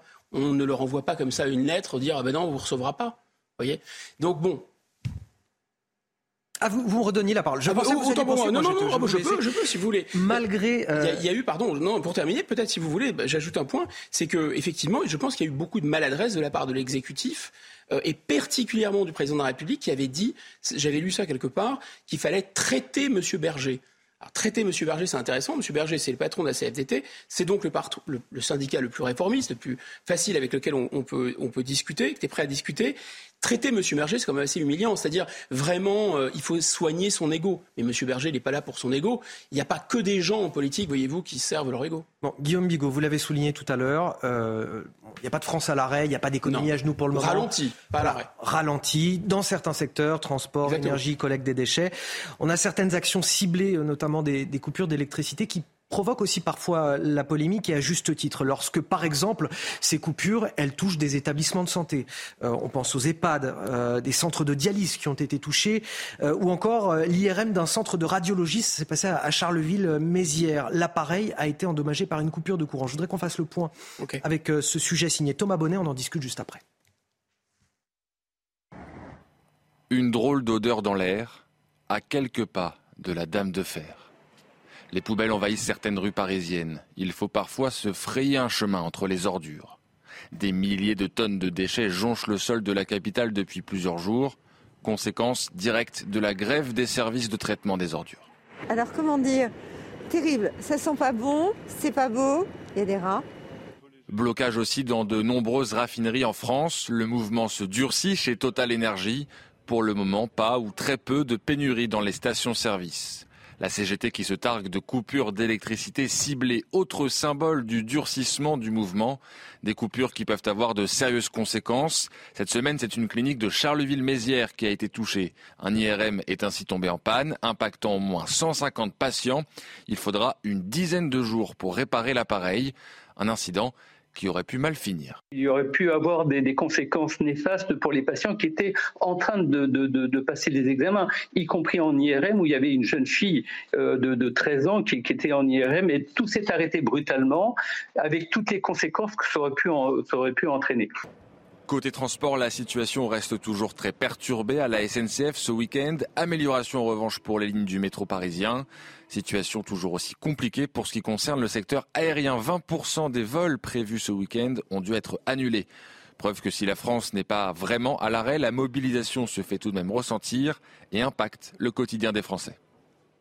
Alors je vous parlais, Guillaume Bigot, des établissements de santé. Est-ce qu'il n'y a pas le risque à un moment donné d'une action de trop qui euh, générerait une sorte de, bad buzz, si je puis dire, et qui retourne l'opinion publique justement contre ces euh, mobilisations? Si, c'est ce que j'essaie d'expliquer sans prêter trop de d'intention euh, au, président de la République dans, sa lettre. Mais il y, a, une dimension comme ça. Il y a une dimension... je vous pousse un peu à la faute. Vous avez été très sage jusqu'ici. Je vous remercie. Je vous recevrai pas. Donc grosso modo, euh, il y a quelque chose qui peut effectivement euh, déclencher, déclencher la colère. Alors maintenant, ce qu'on voit et ce qu'on voit dans ce, dans ce reportage, c'est qu'il y a des éléments conjoncturels et des éléments structurels. au, plan, au plan conjoncturel, évidemment, les gens, les commerçants, euh, les Parisiens, j'en fais partie, qui voient des poubelles s'amonceler euh, sous leur nez. D'ailleurs, je crois que c'est pas tellement les éboueurs, c'est plutôt les incinérateurs. Enfin, qu'importe la, raison. Il y, a, les deux, mais effectivement, oui. Euh, c'est vraiment, voilà, c'est déplorable de prendre une certaine la liberté des uns s'arrête à où commence celle des autres. Et faire grève, c'est déjà une chose, mais faire grève avec des nuisances comme ça, c'est pas terrible. Bon, maintenant, euh, plus grave l'hôpital, on met à l'arrêt, euh, on, fait une coupure. Alors normalement, les syndicats disent oui, nous on fait très très attention dans les coupures, mais il peut y avoir dans l'ensemble des coupures, euh, même si elles sont ciblées, des, erreurs, et ces erreurs, elles sont plus que regrettables. Donc ça, c'est le conjoncturel, c'est pas acceptable. On est bien d'accord, personne ne peut accepter ça. Mais il y a aussi le, le structurel. D'abord, dans les hôpitaux, il doit y avoir des groupes électrogènes. C'est la base, me semble-t-il, dans un hôpital. On ne peut pas se permettre qu'il y ait une coupure d'électricité. Surtout pour des appareils de ce type, avec un prix de, ce type. Et des, conséquences qu'il peut y avoir. Euh, ensuite, eh bien, moi, je veux bien que euh, là, ces, coupures aient occasionné des incidents des incidents très graves, mais je me demande quand même euh, ce qu'il en est de la fermeture de quasiment 500, 5000 lits d'hôpitaux euh, depuis 2017. Je me demande ce qu'il en est euh, de, l'état de détresse totale dans lequel se retrouvent euh, les hôpitaux. Souvenez-vous des tribunes des pédopsychiatres, souvenez-vous de ce que nous disent les gens qui travaillent dans les EHPAD, des problèmes de, recrutement, etc. De, vraiment tout le secteur hospitalier. Enfin, il me semble que le secteur hospitalier et que les patients en général, que les pertes de chance de patients avec tout ce qui s'est passé pendant le Covid, tout ça est beaucoup plus grave structurellement que conjoncturellement un cas, deux cas ou trois cas à l'échelle du pays de, grève qui étaient totalement euh, injustifiés et sans doute accidentelles. Et même chose d'ailleurs en ce qui concerne la saleté, la saleté de grandes villes. Alors prenons Paris. Moi, je me souviens d'avoir entendu très nettement, j'ai vraiment ça à l'esprit, une une conseillère de Paris euh, qui expliquait qu'il fallait laisser vivre les rats pour les observer.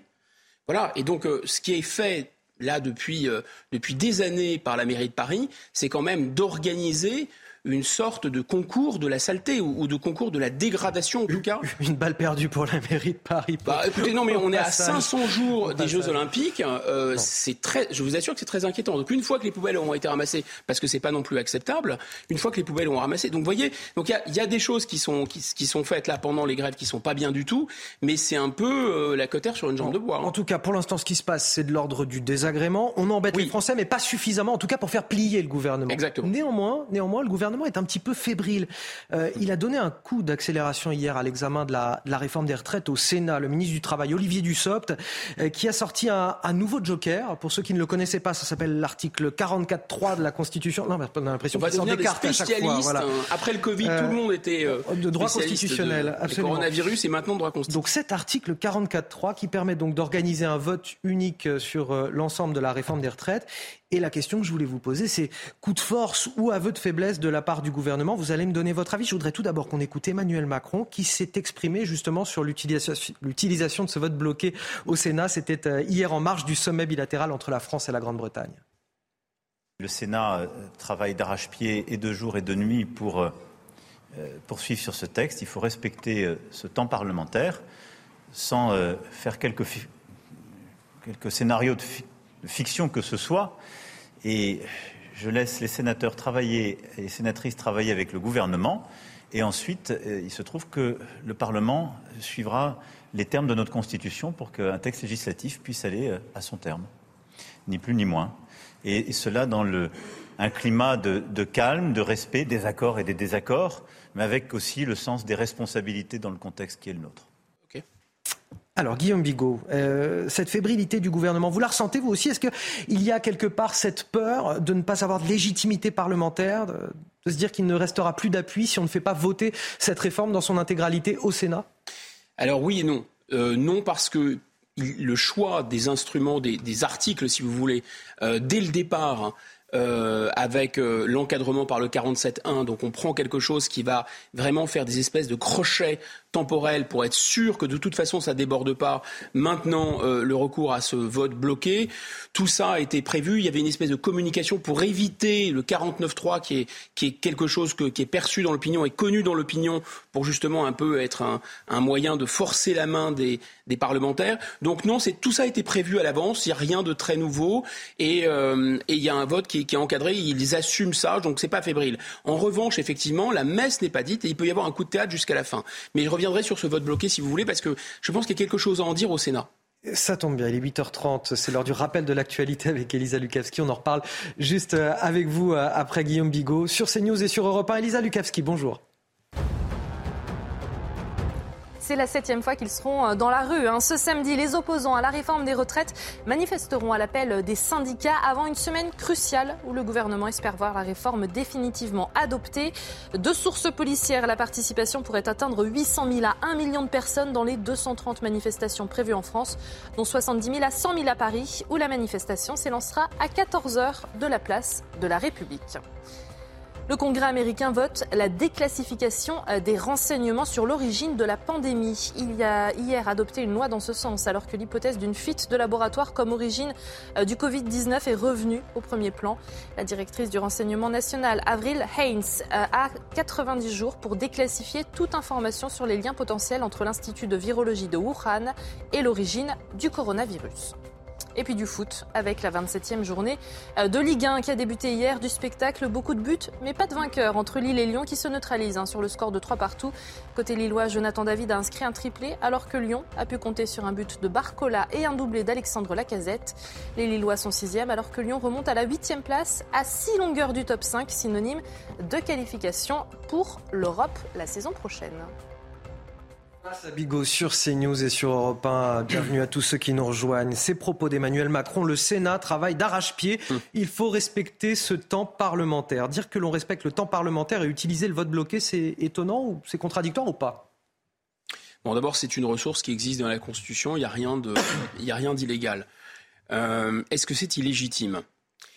Ben, En fait, pas tant que ça parce que, je vous explique, il me semble que euh, d'abord, il, y avait un défi pour le Sénat de se montrer beaucoup plus respectueux euh, euh, des formes parlementaires que l'Assemblée nationale, qui a été un peu bordélisée, ça on se souvient de cette séquence. Et il y a en particulier un défi pour M. Retailleau, qui est le patron des sénateurs LR, de montrer à la fois qu'il faisait un peu mieux que M. Ciotti, mais aussi comme euh, M. Ciotti, il était un peu gêné aux entournures parce qu'il sait que le pays est quand même euh, vraiment, vraiment hostile et en même temps, eh bien, la ligne directrice des LR, c'était tout de même de faire une réforme encore plus dure que celle du président Macron. Quand même un peu, un peu gêné. Et comme Retailleau, ça, ça rime un peu avec Finot, voilà ce qu'il a conçu. D'abord, il a ajouté des choses qui sont de son cru, notamment pour dire il n'y a rien sur la démographie, donc moi je vais améliorer la pension, les pensions pour les mères de famille. Bon. Ensuite, il a, il a dit, et c'est quelque chose qui est potentiellement une bombe pour le, pour le gouvernement, il a dit euh, ah mais cette réforme quand même elle a un peu c'est un peu mou du genou.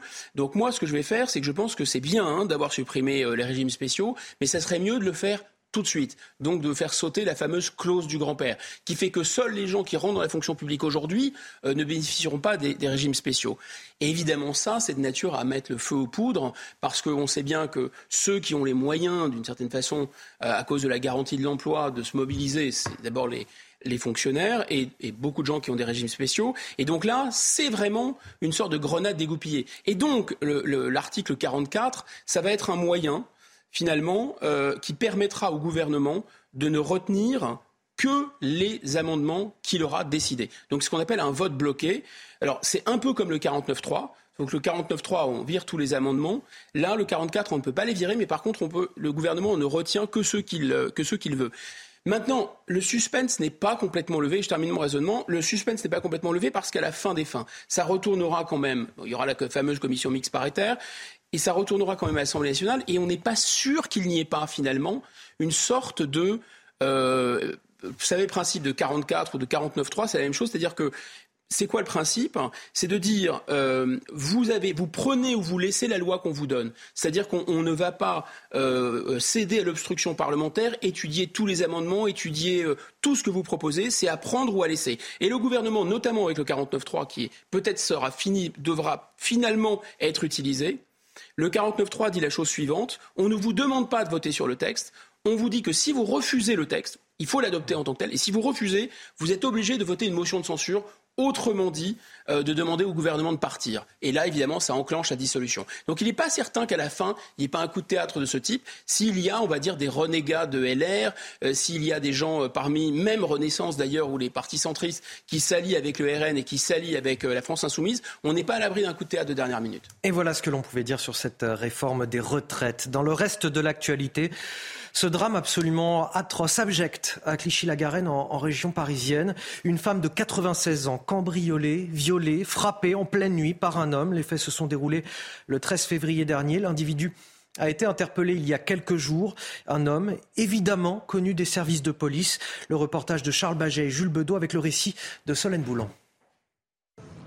C'est au sein de cette résidence de Clichy-la-Garenne que le calvaire d'une femme de 96 ans a duré près de deux heures. Dans la nuit du 13 au 14 février, un individu s'introduit chez la nonagénaire. Il dérobe plusieurs objets de valeur avant de la violer et de la frapper à plusieurs reprises. Dans la résidence, les voisins sont sidérés. C'est une toute petite mamie, elle est toute mignonne, elle est toute. Euh, on, la sort, quand on la sort, on la tient parce qu'elle tremble un peu, elle tient plus, beaucoup d'équilibre. Euh, mais bon, euh, voilà, oui, elle est vulnérable. Comment on peut faire ça, une mamie?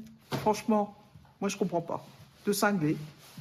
La police judiciaire des Hauts-de-Seine a été chargée de l'affaire. L'auteur des faits a été interpellé le 6 mars dernier. C'est une personne vraisemblablement qui a déjà été inquiétée pour des, pour des faits de délinquance sexuelle euh, et qui était connue également pour des faits divers des services de police. Les faits pour lesquels il avait été inquiété hein, d'agression sexuelle sur mineurs remontent à plusieurs années. L'individu a été placé en détention provisoire pour viol aggravé. Il encourt jusqu'à 20 ans de réclusion criminelle. Deux choses révoltantes, Guillaume Bigot. Tout d'abord, l'atrocité des faits commis. Et puis encore une fois, un homme connu des services de police pour des faits de délinquance sexuelle et notamment des faits commis sur mineurs. C'est une, triste, triste rengaine. D'abord, pense à cette femme, à sa famille. Enfin, c'est, on est vraiment là dans le, dans le sordide. Alors, on pourrait être effectivement dans un sordide qui est euh, qui relève ce qu'on appelle le fait divers, c'est-à-dire euh, c'est inévitable. Il y a des gens qui sont totalement déséquilibrés, il y a des gens qui sont dangereux, euh, il y a des choses comme ça qui arrivent dans toutes les sociétés humaines. Finalement, c'est inévitable. Oui, sauf que là, là, effectivement, euh, vous le dites, ça implique euh, les institutions, ça implique euh, une forme de laxisme judiciaire qui renvoie à la mentalité, à l'idéologie d'une partie de, des magistrats, à travers le syndicat de la magistrature, par exemple, etc. Ça renvoie également à la complexité, au caractère très, très, très, très, je dirais, criminogène presque du code de procédure pénale. C'est-à-dire que c'est tellement compliqué euh, d'appliquer le code de procédure pénale. C'est tellement facile aussi pour un avocat très aiguisé et très pointu de trouver des failles dedans que bon, on arrive finalement en toute légalité euh, à, remettre les gens dehors ou à ne pas pouvoir euh, les incarcérer. Et puis il y a le fameux problème des places de prison, du nombre de places de prison. Mais dans ces affaires-là aussi, il faut le dire, quitte à faire bondir, il y a aussi un lien avec l'immigration. Alors pourquoi il y a un lien avec l'immigration? Évidemment, pas tous, c'est même pas le sujet. D'ailleurs, pour commencer, là, là en l'occurrence, il s'agit s'agissait d'un homme de nationalité française. Oui, d'origine, euh, enfin, qui, qui s'appelle Walid E, mais peu importe ses origines, en quelque sorte, il est de nationalité française. Enfin, sauf que euh, moi, je, je, pense que les origines sont pas. Moi, je suis vraiment de cette euh, école consistant à dire que les origines n'ont aucune importance. On a une nationalité, on, on se fiche des origines. D'ailleurs, il y a un, un, un, jeune homme français d'origine immigrée qui s'appelle Idriss. Je pense qu'il faut lui rendre hommage. Il a empêché le viol d'une collégienne, par exemple, et il a été, euh, on va, on lui a déjà remis la médaille du courage. Et donc, je pense qu'il faut dire aussi euh, qu'il y a euh, de cette jeunesse issue de l'immigration des gens qui sont absolument remarquables et qui sont des modèles pour l'ensemble de la nation. C'est pas le sujet. Mon propos est, différent. Il est de dire qu'on voit bien quand même, parce que là, j'ai regardé un peu ces, affaires de vieilles dames, notamment, qui étaient violées, agressées ou des agressions ou des viols, même à domicile. On est quand même frappé par le fait qu'il y a une sur représentation euh, de gens qui, notamment, sont des migrants clandestins euh, et qui vont attaquer des vieilles dames ou violer des vieilles dames ou des, gens, ou des jeunes femmes très jeunes d'ailleurs, et qu'en général, euh, voilà, c'est très difficile. on le sait bien par ailleurs, de les expulser. Et pourquoi, en fait, souvent, il ne faut pas évacuer ce problème? Pourquoi il y a ce problème? Parce que, si vous voulez, cette immigration, elle a un biais très particulier. C'est-à-dire que les gens qui viennent ici, il y a de vrais demandeurs d'asile, mais il y a aussi des gens qui sont totalement euh, d'une certaine façon, totalement azimutés, euh, totalement perdus. Il y a une très grande misère. Il y a des gens qui sont, euh, comme on dit, qui décompensent complètement, qui ont des problèmes psychiatriques, hein, et ils sont surreprésentés. C'est pas, c'est pas la population de ces pays qui est représentée. Ce sont des gens avec un biais très particulier, parfois des espèces de nomades complètement fous, etc. Et donc, évidemment, ça pose des tas de problèmes. Et on ne veut pas en parler, mais en fait, c'est quand même vraiment une surreprésentation. On, va, on va en parler puisque l'immigration euh, illégale était justement euh, au cœur des discussions de, de, ce sommet voilà, de ce sommet bilatéral entre Emmanuel Macron et le Premier ministre britannique Richie Sunak. Ils ont, dit-on, scellé hier un, nouveau départ dans les relations entre nos deux pays, avec notamment un accord sur l'immigration illégale. Harold Iman, on va en parler avec vous. cette question migratoire, elle est source de tension entre les Français et les Britanniques depuis longtemps. Qu'est-ce que cet accord va nous apporter concrètement? Concrètement, la Grande-Bretagne, le Royaume-Uni, va dépenser plus pour euh, l'effort conjoint euh, d'empêchement de, l'immigration clandestine depuis le nord de la France vers euh, les côtes de l'Angleterre via les small boats. Donc, jusqu'à présent, le gouvernement britannique donnait genre l'année 2021-22, 62 millions d'euros d'aide. Ensuite, c'est passé à plus de 70 millions d'euros d'aide à la France pour euh, cet effort commun de 2022-2023. Maintenant, on augmente beaucoup cette somme, 141 millions pour 2023-2024, 191 millions. Vous voyez les augmentations de 2024 à 2025 et 209 millions pour 2025-2026. Donc on peut dire qu'ils ont doublé, voire triplé par rapport à ce qu'ils donnent en ce moment pour cet effort. Et qu'est-ce qu'on va faire? On va mettre davantage de drones, on va mettre davantage d'avions, euh, davantage d'hélicoptères. On va créer un centre de rétention dans le nord de la France, une coopération permanente policière avec une présence de Britanniques dans ces centres de euh, rétention.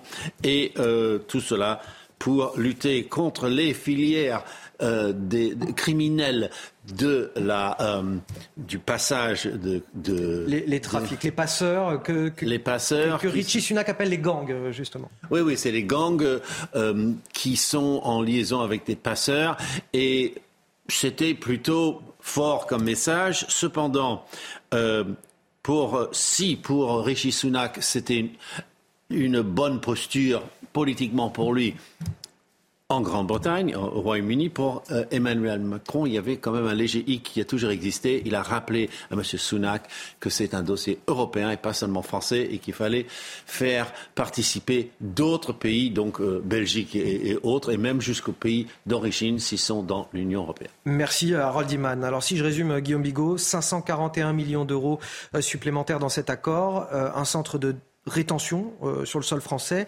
500 agents de, patrouille supplémentaires. Bon, on va pas se mentir, la France, elle joue les gardes frontières de la Grande-Bretagne. Ah ben complètement. On est les vigiles euh, du Royaume-Uni. D'abord, euh, on voit ce que c'est. Alors, la Grande-Bretagne, c'est pas seulement parce qu'ils sont en dehors de l'Union européenne qu'ils ont une frontière. Ils ont une frontière aussi et surtout parce que, pour des raisons géographiques, c'est une île. C'est quand même plus difficile d'y accéder et donc plus facile de contrôler. Et c'est en l'occurrence nous qui contrôlons. voilà. Ces, ces, migrants clandestins qui essayent de passer, ça fait euh, des décennies maintenant qu'ils empoisonnent la vie euh, des gens de, cette, euh, de, la région du nord de la France et de, et de la Manche. Souvenez-vous de, de, ces camps qui ont été démantelés, Sangatte, etc. On a toujours des espèces de points de fixation. Donc s'ils sont clandestins en Grande-Bretagne, il y a eu 46 000 clandestins qui sont rentrés en Grande-Bretagne, et notamment par la mer, euh, ils étaient déjà clandestins chez nous. Donc on en revient à, un problème. On ne peut pas, si vous voulez, empêcher les gens de rentrer. Donc la Grande-Bretagne montre le chemin. Le but du jeu, c'est pas de les renvoyer, c'est d'abord de les empêcher de rentrer. Parce qu'une fois qu'ils sont rentrés, la Grande-Bretagne, tout en étant à l'extérieur de l'Union européenne, est tout de même signataire de la Convention de Genève. Et cette Convention de Genève, très protectrice euh, du droit euh, des, réfugiés ou des demandeurs de, statut protecteur. Une fois que les gens sont là, il faut étudier leur cas. C'est la raison pour laquelle la Grande-Bretagne a passé un accord pour ne pas sortir totalement de ce dispositif de Genève avec le Rwanda, pays tiers, qui examinerait pour le compte de la Grande-Bretagne le statut de ces gens qui demandent l'asile. Donc comme ça, la Grande-Bretagne reste dans la Convention de Genève. Néanmoins, euh, il n'y a que la Convention de Genève maintenant qui oblige la Grande-Bretagne et qui expose aussi la Grande-Bretagne, comme plein d'autres pays, à vouloir à la fois euh, respecter ses devoirs de nation démocratique qui euh, euh, veut porter asile, et c'est tout à, l'honneur des pays démocratiques, à des gens qui sont vraiment en situation de détresse, et en même temps qui est obligé de constater que ce droit est détourné à raison peut-être de 9 contre 1 ou de 8 contre 2 par des gens qui sont en fait des, des, gens qui cherchent du boulot, enfin qui sont des migrants. c'est une immigration à la fois économique, à la fois de peuplement, qui veut rejoindre la Grande-Bretagne parce que, un, en Grande-Bretagne, on peut assez facilement trouver du travail sans avoir besoin de montrer des papiers. Euh, le marché du travail est extrêmement fluide et, peu formel. Et deuxièmement, parce qu'il y a déjà euh, des communautés locales qui les accueillent. Ah, alors justement, Guillaume Bigot, de ce point de vue-là, la Grande-Bretagne, elle veut durcir en, ce moment sa, politique migratoire. une loi est en ce moment en discussion chez eux. D'ailleurs, elle est contestée par le Haut Commissariat aux réfugiés de l'ONU. une loi qui prévoit l'expulsion rapide des clandestins, leur interdiction de demander l'asile, de s'installer au Royaume-Uni et de demander la nationalité britannique.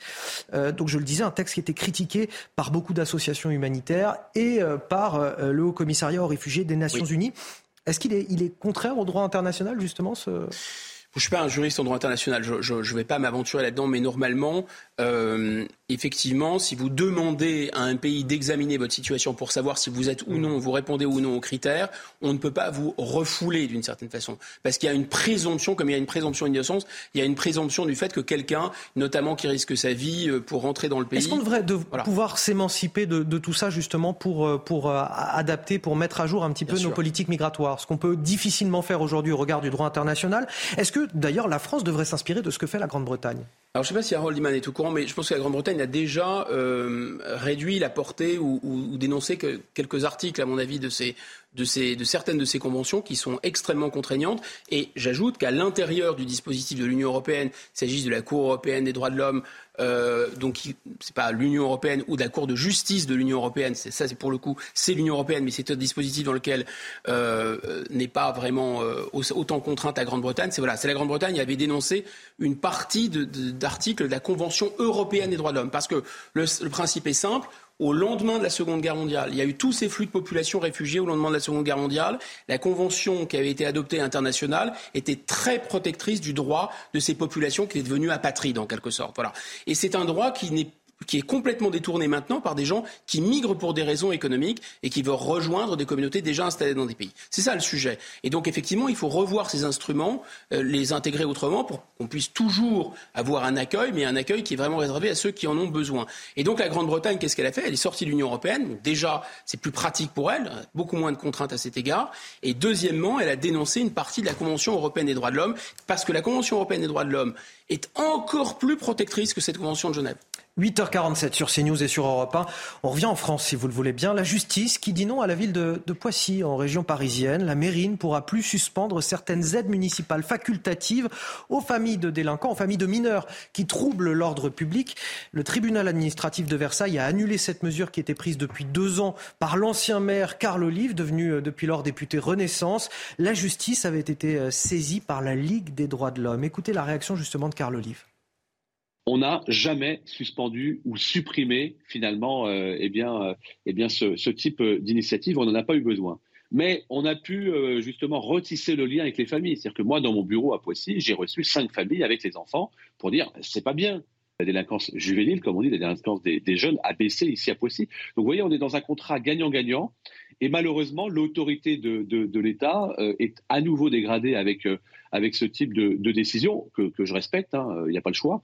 Euh, mais je pense qu'aujourd'hui, si on veut que l'autorité de l'État soit respectée dans ce pays et que les pompiers, les policiers, malheureusement les enseignants, les élus soient respectés, on ne peut pas transiger avec, avec ce type, encore une fois, d'initiative. Ce que nous dit Carl finalement, quand on essaie de prendre les, choses en main, d'avoir une initiative forte, ben, on a la justice qui ne suit pas forcément. Or, il explique, Carl Oli, qu'au fond, cela permettait d'avoir un dialogue avec les familles, que la décision de supprimer les aides n'avait pas forcément été prise, d'ailleurs n'a pas été prise du tout, euh, explique-t-il, ça permettait juste d'avoir un dialogue avec les familles.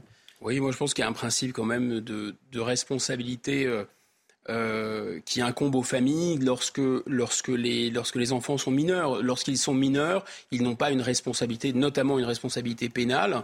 Euh, c'est les familles qui sont responsables. Et donc ça, si c'est vrai sur le droit pénal, euh, pour, des, pour des faits moins graves, mais enfin quand même assez, assez sérieux, les familles devraient être tenues pour responsables. Normalement, chacun doit être responsable de, ce que font, de ce que font les enfants. Mais voyez, on en revient à cette mentalité un peu un peu individuel. Donc derrière, il y a, deux phénomènes. D'abord, pourquoi le tribunal administratif a, rejeté? Il a rejeté en s'abritant derrière un formalisme juridique, parce que finalement, on ne peut priver euh, une famille de, ressources, euh, en l'occurrence, que si on décrit précisément euh, ce qu'on lui reproche. S'il y a un cadre juridique suffisamment précis euh, pour une infraction troublant à l'ordre public, l'existence d'un simple rappel à l'ordre pour une euh, voilà, c'est pas pour le tribunal administratif, c'est pas assez précis. Il faut caractériser les faits. Bon, c'est une argutie juridique. En réalité, moralement, il n'y a pas de problème. Ce n'est pas un problème moral, c'est un problème de définition du texte. Mais on voit bien que derrière, il y a un combat idéologique. Hein. Il y a des gens qui ne supportent pas cette idée de devoir sanctionner des familles parce que, disent-ils, c'est la pauvreté, c'est l'immigration qui pas excuse, mais enfin apporte des circonstances très atténuantes à ces comportements euh, euh, inacceptables. Et finalement, il y a quelque chose qui n'est pas sain là-dedans, parce que euh, on ne peut pas excuser les gens en fonction euh, de leurs origines ou de euh, euh, de, de leurs ressources sociales. La loi est la même pour tous en République. Allez, pour finir, dans la foulée de la réforme des retraites, le gouvernement qui veut durcir l'octroi des allocations et des minima sociaux et qui prépare justement un plan contre la fraude sociale. Les explications, Florian Tardif, on en discute juste après. Il faut restaurer la valeur travail. Voici le leitmotiv du gouvernement. Si aujourd'hui l'exécutif demande aux travailleurs de faire un effort en décalant l'âge légal de départ à la retraite de 62 à 64 ans, demain, il demandera un effort également à ceux qui ne travaillent pas ou plus et bénéficient euh, de la solidarité nationale. C'est en ce sens que les droits au chômage ont par exemple été durcis récemment, euh, que les personnes en situation d'abandon de poste n'auront plus le droit euh, de toucher des aides à partir de la fin du mois. Et le gouvernement ne compte pas s'arrêter là pour promouvoir la valeur travail et lutter contre les abus. Gabriel Attal ministre en charge des comptes publics, a dévoilé par exemple cette semaine que le gouvernement souhaitait durcir l'octroi des allocations et minima sociaux. Aujourd'hui, pour toucher le minimum vieillesse ou les allocations familiales par exemple, il suffit de passer six mois par an en France. Demain, eh bien, ça sera neuf. Le RSA sera également euh, conditionné très prochainement, comme proposé euh, par Emmanuel Macron. Il est en ce moment même en train d'être expérimenté euh, dans plusieurs départements. Tout cela dans le but, vous l'avez compris, de restaurer la valeur travail et en finir avec ce sentiment éprouvé par beaucoup trop d'actifs de travailler pour les autres, c'est-à-dire ceux qui touchent les aides sans rien faire. C'est-à-dire qu'on demande aux actifs de travailler plus du coup, il faut surveiller ceux qui ne travaillent pas aussi euh, pour, euh, pour ne pas euh, mettre les Français les uns contre les autres, c'est ça?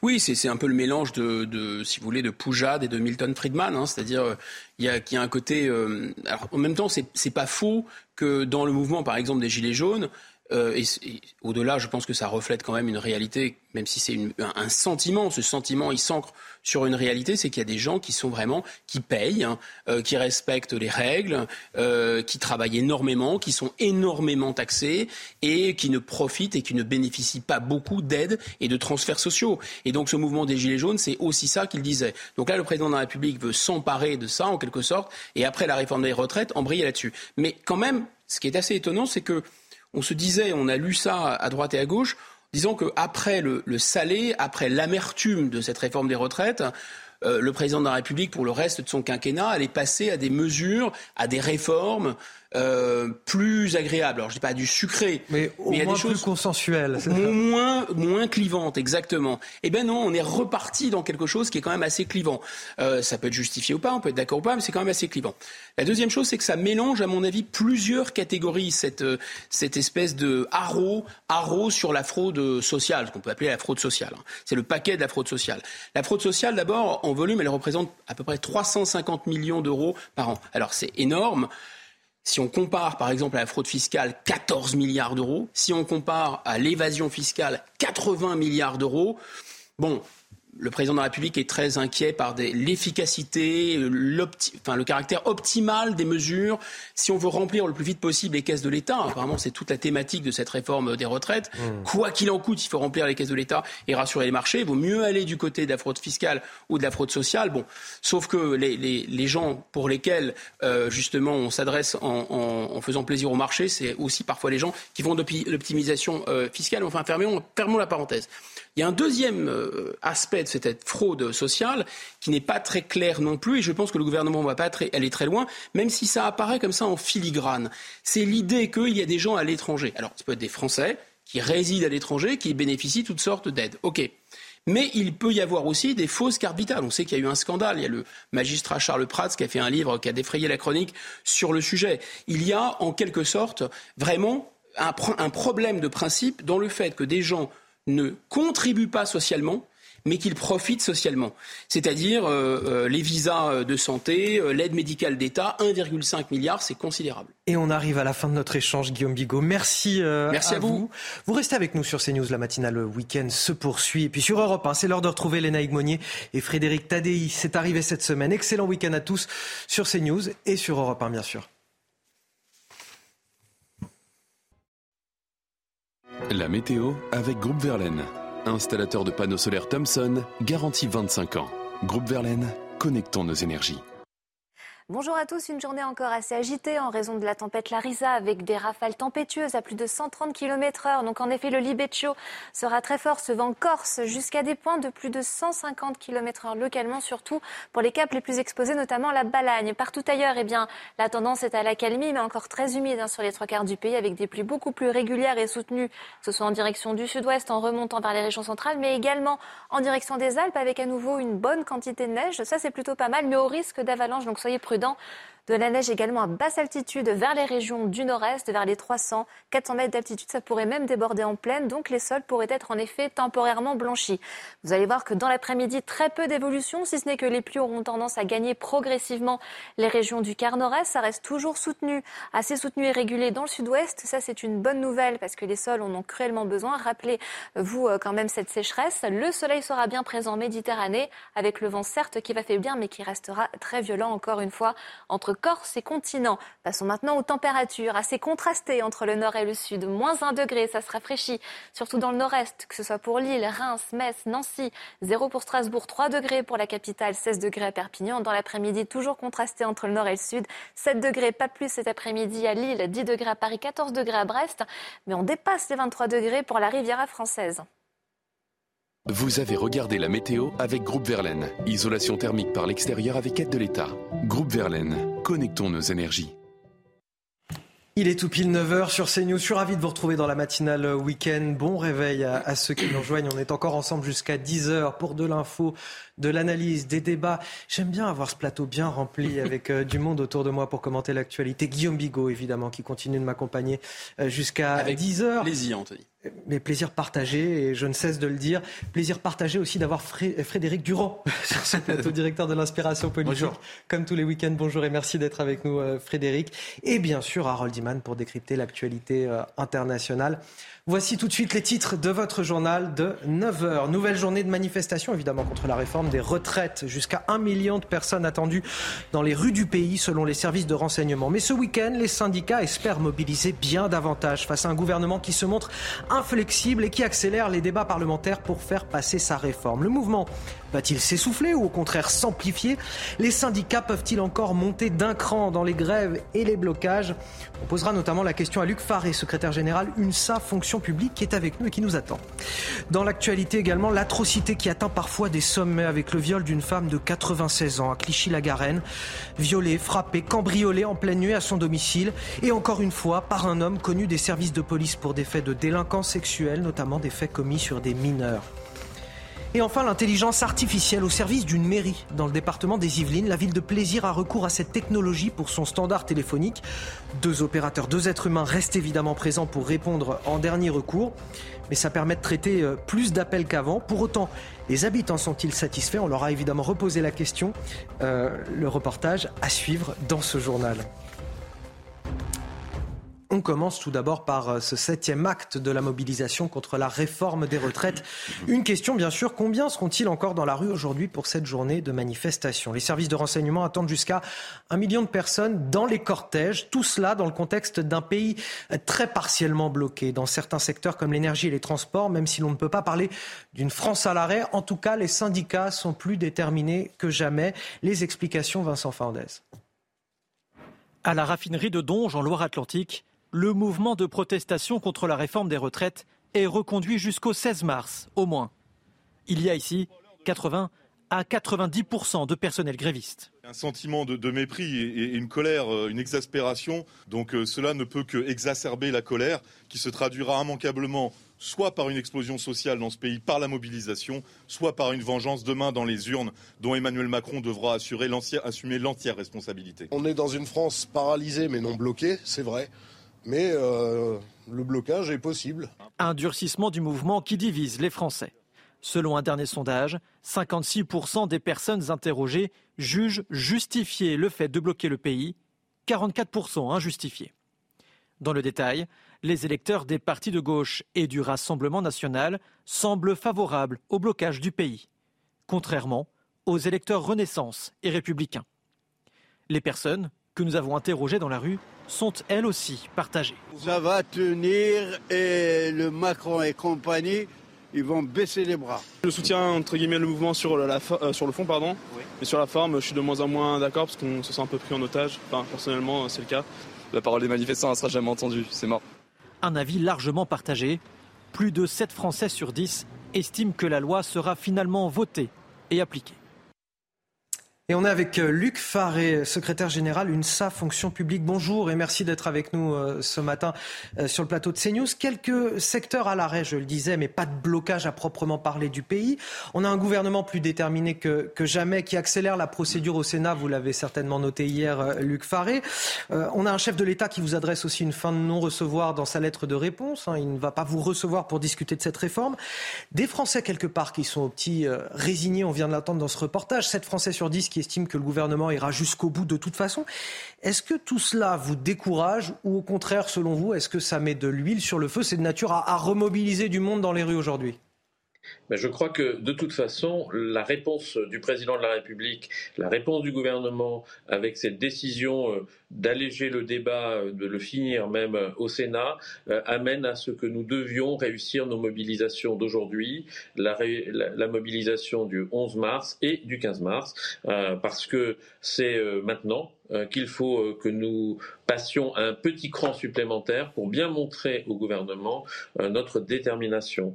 Je considère que ce débat tronqué au Sénat, avec cette réforme qui n'a pas pu, pu, être débattue complètement à l'Assemblée nationale, fait qu'aujourd'hui, il y a une forme d'illégitimité par rapport à, à, ce que l'on attend du Parlement, à ce qu'on attend du gouvernement. Et derrière cette question, il y a peut-être euh, une forme d'inconstitutionnalité euh, à cette réforme suite au choix du gouvernement d'avoir choisi euh, ce véhicule législatif. Pour nous, il est important aujourd'hui de réussir la mobilisation. Il est important de montrer au gouvernement que l'ensemble du pays est en désaccord avec cette réforme. Luc Faré, je reviens sur ce que vous m'avez dit. ça veut dire quoi passer un cran supplémentaire concrètement dans l'action syndicale? Vous allez faire quoi?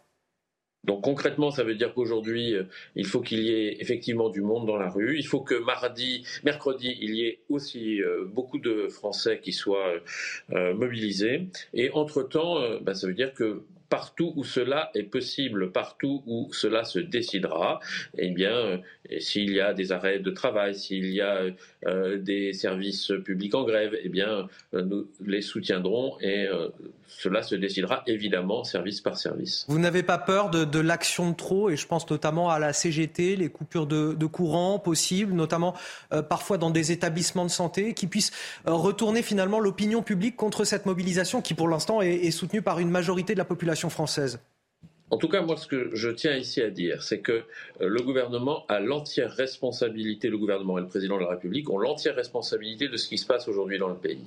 Euh, nous avons euh, tous argumenté, je peux reprendre tous les arguments si vous le souhaitez, pour montrer que cette réforme est une réforme inutile, une réforme injuste et une réforme brutale.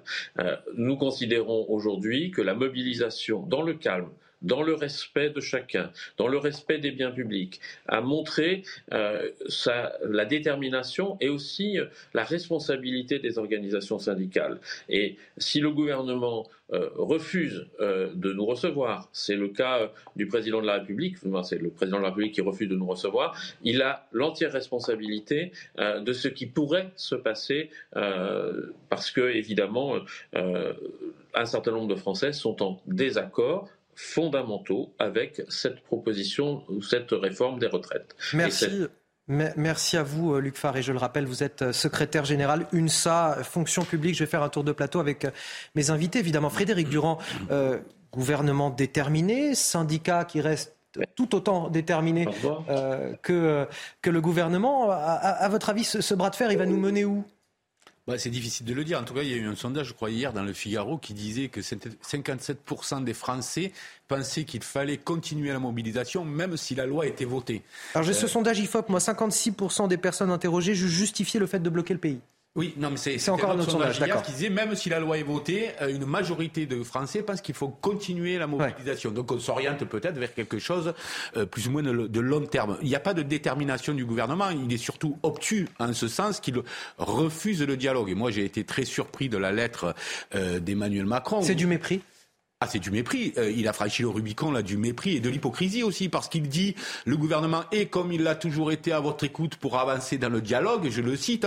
Normalement, la phrase qui vient après, c'est donc avec un grand plaisir qu'on va vous recevoir. On peut pas l'imaginer autrement. Or là, il explique ensuite, il fait, il fait je, juste. Je vous confirme, l'invitation n'est pas formulée dans la. Dans oui, la suite. C'est ce qu'on attendrait après avoir dit on est toujours à l'écoute comme euh, voilà et pour avancer dans le dialogue. Or, il n'y a pas de dialogue. Le gouvernement porte la responsabilité, il le disait, mais parce qu'il refuse de tout dialogue. Alors on me dira, oui, mais pourquoi dialoguerait-il puisqu'il ne veut pas bouger? Ben Justement, peut-être qu'il faut qu'il bouge euh, euh, les lignes parce que les Français ne comprennent toujours pas pourquoi on demande aux gens âgés de travailler plus longtemps alors qu'il y a des millions de jeunes aujourd'hui qui n'ont pas de travail. Donc de toute façon, il y a quelque chose dans l'esprit des gens qui ne fonctionne pas et euh, le retour au dialogue, ce serait la plus sage des décisions je ne sous-estime pas le mécontentement dont vous faites le porte-parole, comme les angoisses exprimées par de nombreux Français inquiets. Voilà ce que dit Emmanuel Macron oui, sincère, oui, mais hypocrite en même temps, ou pas en même temps, je reconnais l'angoisse, je reconnais que tout le monde est contre moi, euh, je reconnais que vous ne voulez pas de ma réforme, mais euh, je la ferai quand même. Avec oui, c'est circulé, il n'y a rien à voir. Hein, quand même ce... Et je vous prie d'agréer les plus sincères euh, et cordiales salutations, peuple français. Je, je, la ferai quand même. Je, je me contrefiche de ce que vous pensez, je la ferai quand même. Voilà, parce que euh, voilà, je veux avoir un, bilan, je veux rassurer les marchés financiers, je suis aux ordres de Bruxelles, donc je la ferai quand même, ça vous plaît, ça vous plaît pas, c'est le même tarif, c'est ce que ça veut dire. On n'aura pas de dénouement avant la dernière minute de tout ça. Je, le disais, il y a gouvernement déterminé, syndicat tout aussi euh, déterminé. Comment ça va se finir? Peut y avoir un coup de théâtre. Il y a une petite chance qu'il y ait un coup de théâtre euh, à l'Assemblée nationale, parce qu'à la fin des fins, il faudra quand même euh, que les assemblées euh, adoptent. Euh, voilà. Et s'il y avait d'aventure un 49.3 ou même un, article 44 avec un vote bloqué et que finalement il y avait une majorité à l'Assemblée nationale pour voter une censure, là, que la censure soit réellement votée. Autrement dit, que les parlementaires acceptent la, le risque d'une dissolution qui sera inévitable ensuite. Oui, il pourrait y avoir, un, mais enfin, c'est un petit trou de souris. Pour le reste, je crois que ce que vous avez dit est très juste. Il y a, la France n'est pas à l'arrêt, elle est ralentie. Ce qui fait que la grève fonctionne bien, c'est qu'elle ne perturbe pas trop. Si elle devait perturber, enfin, les niveaux de soutien. mais ce qui fait qu'elle ne marche pas, c'est qu'elle ne perturbe pas trop non plus. Voilà, 70-80%, c'est le soutien des Français à ce mouvement social, mais on descend à 50-60% si vous voulez que le pays soit à l'arrêt. Et donc, si le pays était vraiment à l'arrêt, que ça durait plusieurs jours, et en plus, ces jours, ils se font courts maintenant. Il n'y en a quasiment plus. Alors, l'autre hypothèse, c'est est-ce que ça va durer après l'adoption du texte? C'est ça la question. Bah, si c'était adopté par exemple par ordonnance à la fin des fins, oui, oui, je pense que ça serait un problème. Allez, on attend euh, un million de personnes, selon les renseignements, euh, dans la rue aujourd'hui, dans les rues de France. À Paris, jusqu'à 100 000 personnes. Le cortège s'élancera à 14h de la place de la République, direction la place de la Nation, en passant par celle de la Bastille. Bon, tracé euh, de manifestation assez habituel, bien connu des manifestants. C'est bien malheureux en revanche pour les commerçants qui sont impactés. Beaucoup d'entre eux craignent de voir leur boutique caillassée sur le chemin. Charles Pousseau est allé à leur rencontre. Le récit est signé Thomas Bonnet. À quelques heures de la manifestation parisienne, les employés de cette agence immobilière sont à pied d'œuvre. Non sans mal, ils installent ces larges panneaux de bois. Le but, éviter tout dégât lors du passage du cortège. En fait, la préfecture, enfin la police est venue pour nous signaler que euh, le parcours passait par, euh, par ici. Donc euh, voilà, pour pas prendre de risques, on préfère fermer plutôt que voilà, d'avoir peut-être une chance qu'elle soit cassée. Autre agence, même inquiétude. Pascal va lui aussi barricader. Question de sécurité, dit-il. On a déjà eu un, collègue qui s'est fait casser la vitrine de son agence et par sécurité, on préfère, on préfère fermer, barricader. Les commerçants de ce quartier de Paris vivent régulièrement au rythme des manifestations fréquentes dans cette zone de la capitale. C'est donc avec une certaine philosophie qu'il s'adapte. Ce caviste parle des aléas du quartier et ne fermera son rideau métallique qu'au dernier moment. Je me suis fait casser mes vitrines plusieurs fois, euh, pas contre moi, mais parce qu'il y avait les CRS qui étaient devant et les gens qui leur tiraient dessus. Et donc on a dû remplacer deux, trois, quatre fois les vitres. Mais là maintenant on a ce rideau qui fait que on ferme au moment où les CRS arrivent. Et d'ailleurs souvent des gens en civil viennent nous dire de fermer. Des milliers de manifestants sont attendus dans les rues de la capitale à partir de 14h. Bon, à 9h30, on reviendra sur le cheminement parlementaire de cette réforme des, retraites. Dans le reste de l'actualité, ce drame absolument atroce à, Clichy-la-Garenne, en région parisienne. Une femme de 96 ans, cambriolée, violée, frappée en pleine nuit par un homme. Les faits se sont déroulés le 13 février dernier. L'individu a été interpellé il y a quelques jours. Un homme, encore une fois, connu des services de police. Le reportage est signé Charles Baget et Jules Bedeau avec le récit de Solène Boulan. C'est au sein de cette résidence de Clichy-la-Garenne que le calvaire d'une femme de 96 ans a duré près de deux heures. Dans la nuit du 13 au 14 février, un individu s'introduit chez la nonagénaire. Il dérobe plusieurs objets de valeur avant de la violer et de la frapper à plusieurs reprises. Dans la résidence, les voisins sont sidérés. C'est une toute petite mamie, elle est toute mignonne, elle est toute. Euh, on, la sort, quand on la sort, on la tient parce qu'elle tremble un peu, elle tient plus, plus beaucoup d'équilibre. Euh, mais bon, euh, voilà, oui, elle est vulnérable. Comment on peut faire ça une mamie? Franchement, moi je comprends pas. De cingler. La police judiciaire des Hauts-de-Seine a été chargée de l'affaire. L'auteur des faits a été interpellé le 6 mars dernier. C'est une personne vraisemblablement qui a déjà été inquiétée pour des, pour des faits de délinquance sexuelle euh, et qui était connue également pour des faits divers des services de police. Les faits pour lesquels il avait été inquiété d'agression sexuelle sur mineurs remontent à plusieurs années. L'individu a été placé en détention provisoire pour viol aggravé. Il encourt jusqu'à 20 ans de réclusion criminelle. Dans une poignée de secondes, il sera à 9h15 sur CNews. C'est donc l'heure du rappel de l'actualité. C'est avec vous, Elisa Lukavski. Les grèves contre la réforme des retraites continuent. La tendance est à l'amélioration dans certains secteurs, hein, comme dans le métro parisien, où le trafic sera quasi normal. En revanche, durcissement de la situation dans d'autres branches, circulation des trains compliquée, avec un TGV sur deux en moyenne, 20% de vols en moins dans plusieurs aéroports de France. La plupart des raffineries euh, toujours bloquées, à l'exception de celle de Port-Jérôme, Gravenchon. À noter également une baisse de la production d'électricité et un réseau de gaz au ralenti. Un an de prison ferme, c'est la peine à laquelle a été condamné un homme ayant dégradé une voiture de SOS médecins. Ça s'est passé mardi à Paris. L'homme a été filmé hein, en train de détériorer cette voiture lors de la manifestation contre la réforme des retraites. Il a été jugé en comparution immédiate et condamné à deux ans de prison, dont un avec sursis et interdiction de venir dans la capitale durant deux ans. Le 11 mars 1978, Claude François décédait à l'âge de 39 ans. Ce week-end, des milliers de fans sont attendus à Danemois dans l'Essonne pour honorer sa mémoire. Un village où le chanteur a vécu 14 ans et où un musée lui est dédié. L'interprète de Magnolia Forever, Alexandrie Alexandra ou encore Le lundi au soleil reste toujours incontournable et ce, 45 ans après sa mort.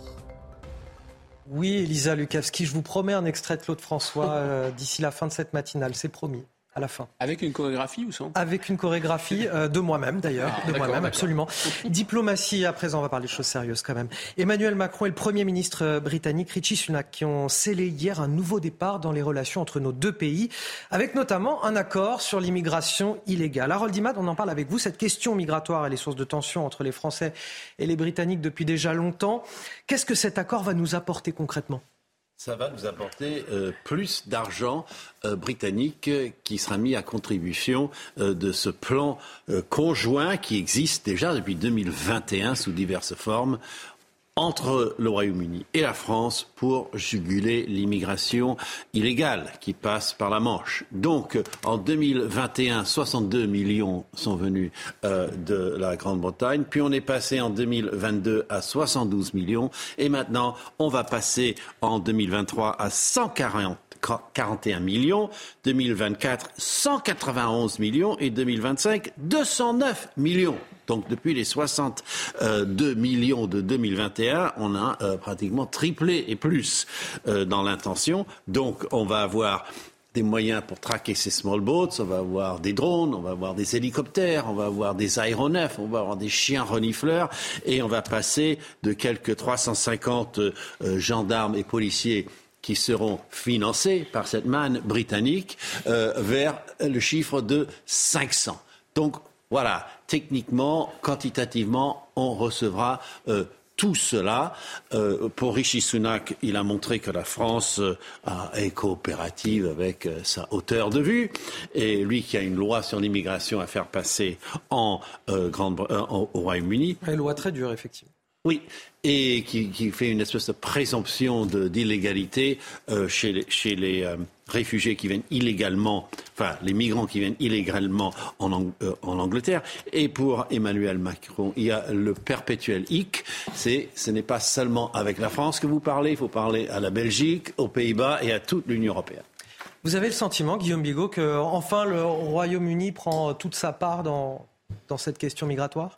Non, j'ai le sentiment que le Royaume-Uni, depuis 1815, pense que la France est son vigile ou son valet, en fait. Voilà, et on est soumis aux anglo-saxons depuis à peu près euh, la, défaite de Bonaparte. Enfin, c'est à peine, euh, c'est à peine forcé ce que je dis. Mm. Si vous regardez attentivement euh, l'histoire, voilà. Alors, on était très content d'avoir l'appui des anglo-saxons hein, pour se débarrasser des Allemands en 1914-18 et en 1939-45. Ça, c'est tout à fait vrai. Et grâce leur en soit rendu.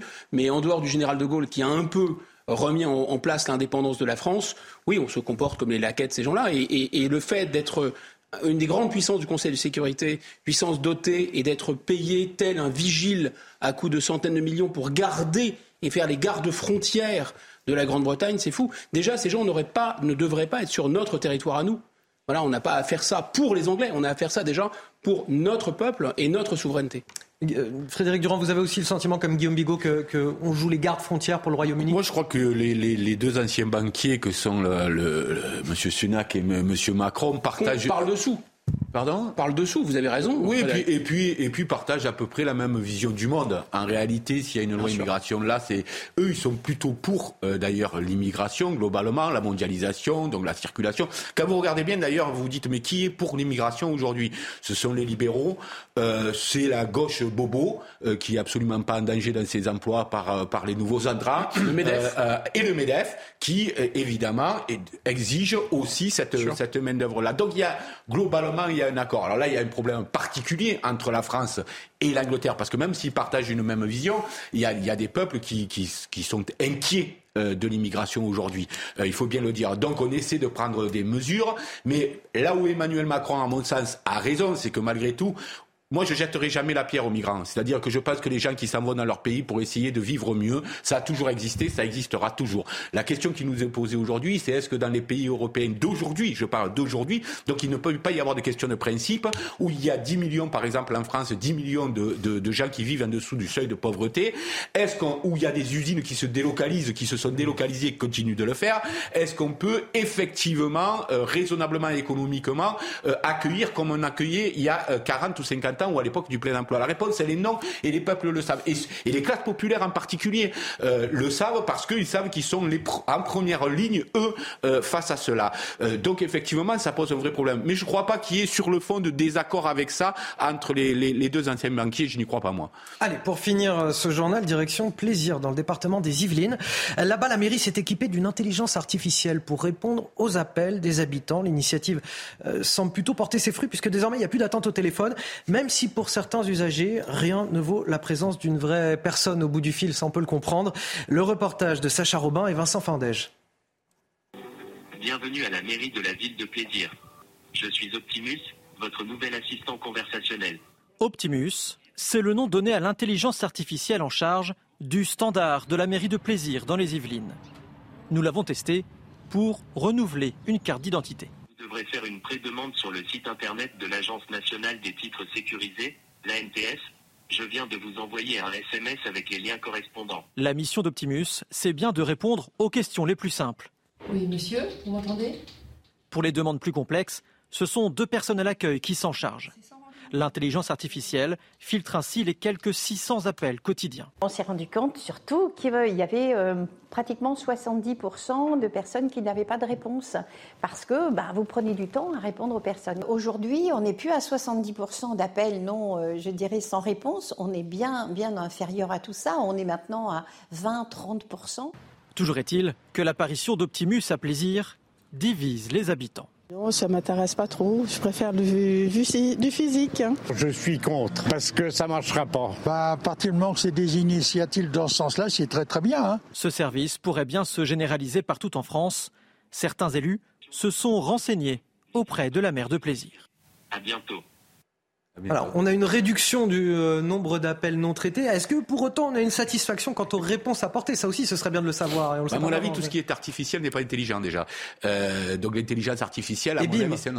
voilà, pour la technologie. Non, et puis les gens, qu'est-ce qu'ils veulent? Les gens, ils veulent des êtres humains. Phase 2, on voit bien que de plus en plus, euh, moi, le petit Auchan qui est à côté de chez moi, il n'y a plus une seule a plus une seule. Il y a un, un, gars, un vigile et euh, des caisses où tu te débrouilles. Et, et pas... la caisse bug, et on ne sait mais, pas à qui. On déshumanise demander, ouais, absolument tout en disant, mais regardez, on vous rend un meilleur service, ce qui est faux. Parce oui, que le magasin est ouvert le dimanche aussi. Quand oui, on mais l'intelligence artificielle, à un moment donné, elle comprend au travers un mot. Et alors, pour peu que vous ayez un accent, c'est une catastrophe parce qu'elle vous fait répéter quatre fois. D'ailleurs, elle comprend pas ce que vous dites.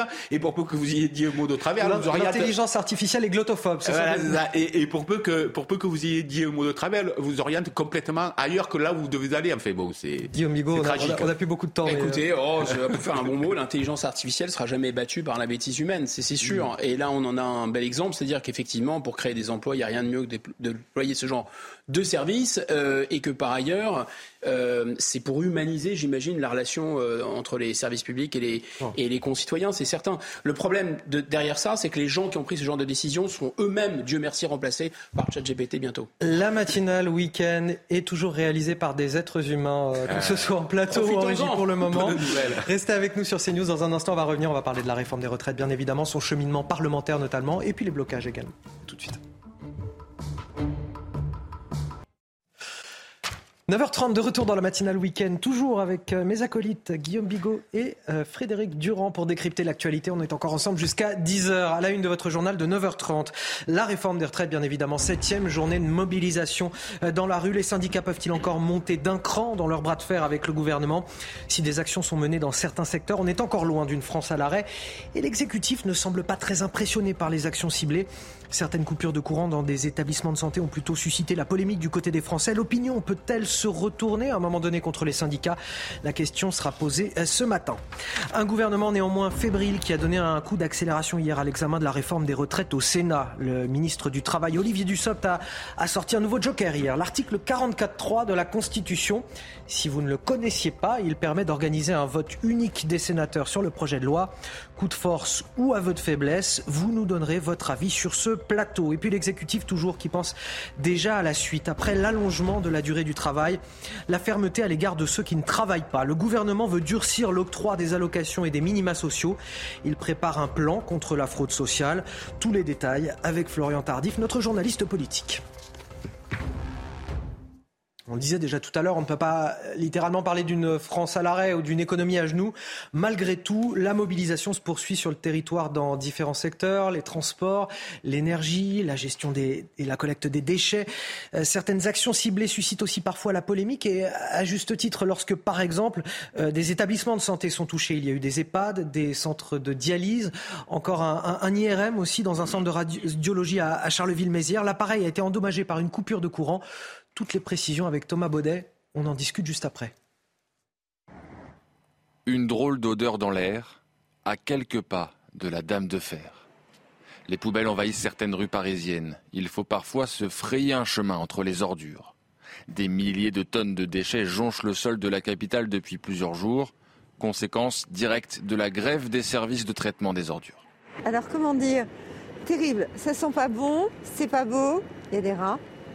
Blocage aussi dans de nombreuses raffineries en France. Le mouvement se durcit chez Total Energy. Pour le moment, pas ou très peu de pénurie dans les stations-service. La CGT qui se targue de coupures d'électricité ciblées, autre symbole du durcissement du mouvement. Des coupures qui peuvent avoir de sérieuses conséquences. Cette semaine, c'est une clinique de Charleville-Mézières qui a été touchée. Un IRM est ainsi tombé en panne, impactant au moins 150 patients. Il faudra une dizaine de jours pour réparer l'appareil.